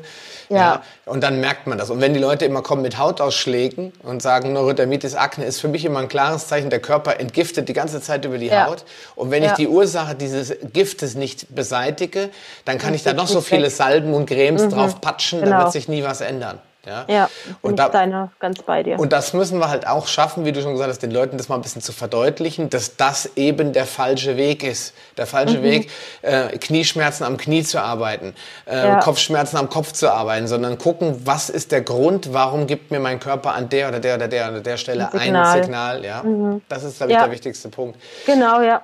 Sehe ich auch so, ja. Sophia, wo kann man dich denn finden? Jetzt sagt vielleicht der eine oder andere, ich hoffe auch einige Damen der Schöpfung sagen jetzt, oh wow, guck mal, wie die Sophia strahlt hier. Vielleicht sollte ich auch erstmal Natron, Natron Minimalismus betreiben und dann anschließend auf Imiko umsteigen. Wo finde ich das? Wo findet man dich? Ähm, ja, also wir sind äh, grundsätzlich natürlich im Himmelreich. Wer ähm, vorbeikommen möchte, ist herzlich willkommen. Wir haben ja auch eine gläserne Industrie. Das bedeutet, die Leute dürfen auch reinkommen und sich das anschauen, weil ich es wichtig finde, dass wir die Menschen nicht belügen, was ja oft ein großes Problem ist. Und die können sehen, mit welchen Rohstoffen wir arbeiten und wo die Kräuter trocknen und wie wir das alles herstellen. Und der zweite Weg wäre einfach, ähm, wir haben das meiste machen wir über Online-Versand, also auf www.imico.com www.wildwasser.de. Da findet man dann eigentlich die Informationen und die Produkte und kann sich auch einfach nur mal durchschnuppern und gucken, ob einem was gefällt. Äh, und ansonsten bin ich überhaupt nicht äh, traurig, wenn jemand sagt, ich gehe erstmal auf Natron und Olivenöl. Probiert's aus, Leute. ist auf jeden Fall eine sehr spannende Erfahrung. Und falls dann doch ein Hauch Sinnlichkeit erwünscht ist, dann könnte er immer noch bei Imiko reinschauen. Genau, Gesunde für, Sinnlichkeit. Für uns Männer ist es auch, glaube ich, wesentlich einfacher. Für die Frauen wird es schwer, Kosmetika zu finden, die jetzt nur mit äh, Pigmenten arbeiten, mit, mit, mit äh, mhm. Fruchtsäuren und solchen Sachen arbeiten. Mhm. Das ist wirklich, da gibt es nicht viele. Es gibt zwar ein paar sogenannte Online-Portale, die dann die Produkte aus der ganzen Welt irgendwie zusammen äh, sortieren, aber ich bin ja immer ein Freund, dass dieser Paleo-Gedanke, der, der dahinter steht, ja. da geht es ja auch darum, die Region regionale Wirtschaft zu genau, stärken ja. und den Menschen erstmal in Deutschland zu helfen und nicht irgendwie ja. aus den USA, weiß ich nicht, äh, was zu kaufen, was vielleicht auch toll ja, ist. Sehe ich auch so. Ja? Aber dann umweltbilanztechnisch fliegt das erstmal über einen großen Teich und warum nicht lo lokal arbeiten und vor allen Dingen damit auch zeigen, es macht Sinn ja, für den Unternehmer da weiterzumachen und weiter ja, daran zu stimmt, arbeiten, ja. als zu sagen, nö, 40 Cent für ein Ei ist mir zu viel Geld und sich dann wundern, dass die Tiere behandelt werden wie der letzte ja. Dreck. Man muss halt da auch ein Zeichen setzen, wir wollen das andere nicht mehr, wir wollen das gute Zeug. Ja? Und äh, wenn es dann minimalistisch mit Olivenölseife anfängt und dann man steigert sich und probiert selbst aus, was einem gut tut, ja, das muss jeder selbst mhm. wissen, das ist schon klar. Ja, wir machen ja auch Workshops, das heißt, die Leute können auch einfach lernen, das selbst zu machen. Ich hocke gar nicht auf dem Pferd, dass ich jetzt per Du mein Zeug verchecken will. Ich finde es mega geil. Und für Leute, die faul sind, ist das sicherlich eine ganz tolle Variante. Aber wir machen auch Seifenworkshops und wir machen auch Kosmetikworkshops, wo die Leute dann selber das lernen können. Und des Weiteren zum Thema Umfeld muss ich auch sagen, in der Homöopathielehre da sagt man auch, dass wir sind halt Deutsche, wir sind sozusagen in unserem Land geboren, wir sind in Kontakt mit unserer Umgebung und dass für uns halt die Heilpflanzen aus unserer Umgebung am stark wirkendsten sind. Also die Sachen, die uns die Natur schenkt, mit der wir ständig in Synergie sind, die sind für, haben für uns die größte Heilkraft.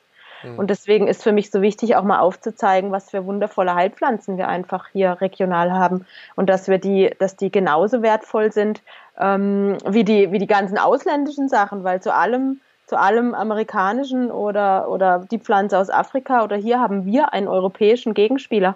Mhm. Also wir haben einfach eine ganz, ganz tolle Heilpflanzenwelt hier und ich finde, die darf gewertschätzt sein und auch mal wieder, wieder aus dem Land heraus gelebt und für die Leute hier geeignet.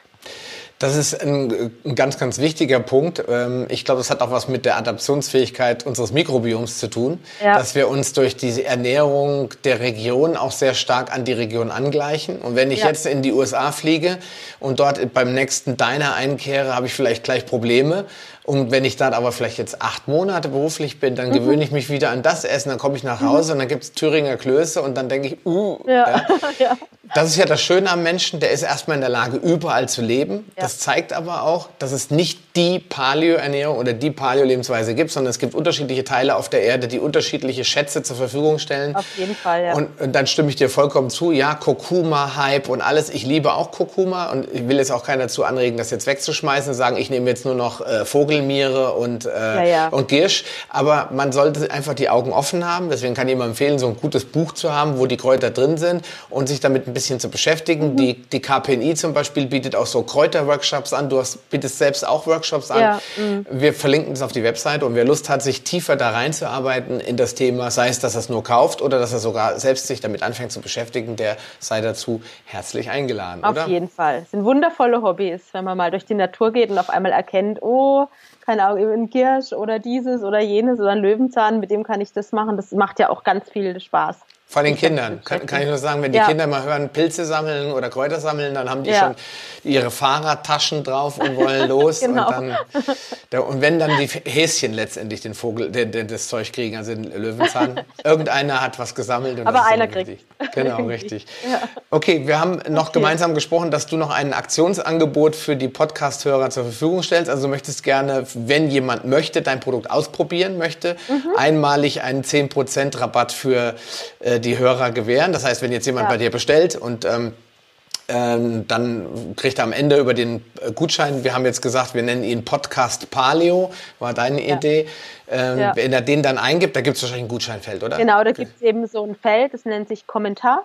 Und hm. dann kann, kann man das einfach eingeben, Podcast Palio, und dann rechnen wir das automatisch um, dass, der, dass die Bestellung, dass da ein zehnprozentiger Rabatt drauf stattfindet. Genau, einmal zum Schnuppern und Kennenlernen. Viele meiner ja. Hörer kennen das von anderen Portalen. Das ist also bekannt, wie das funktioniert.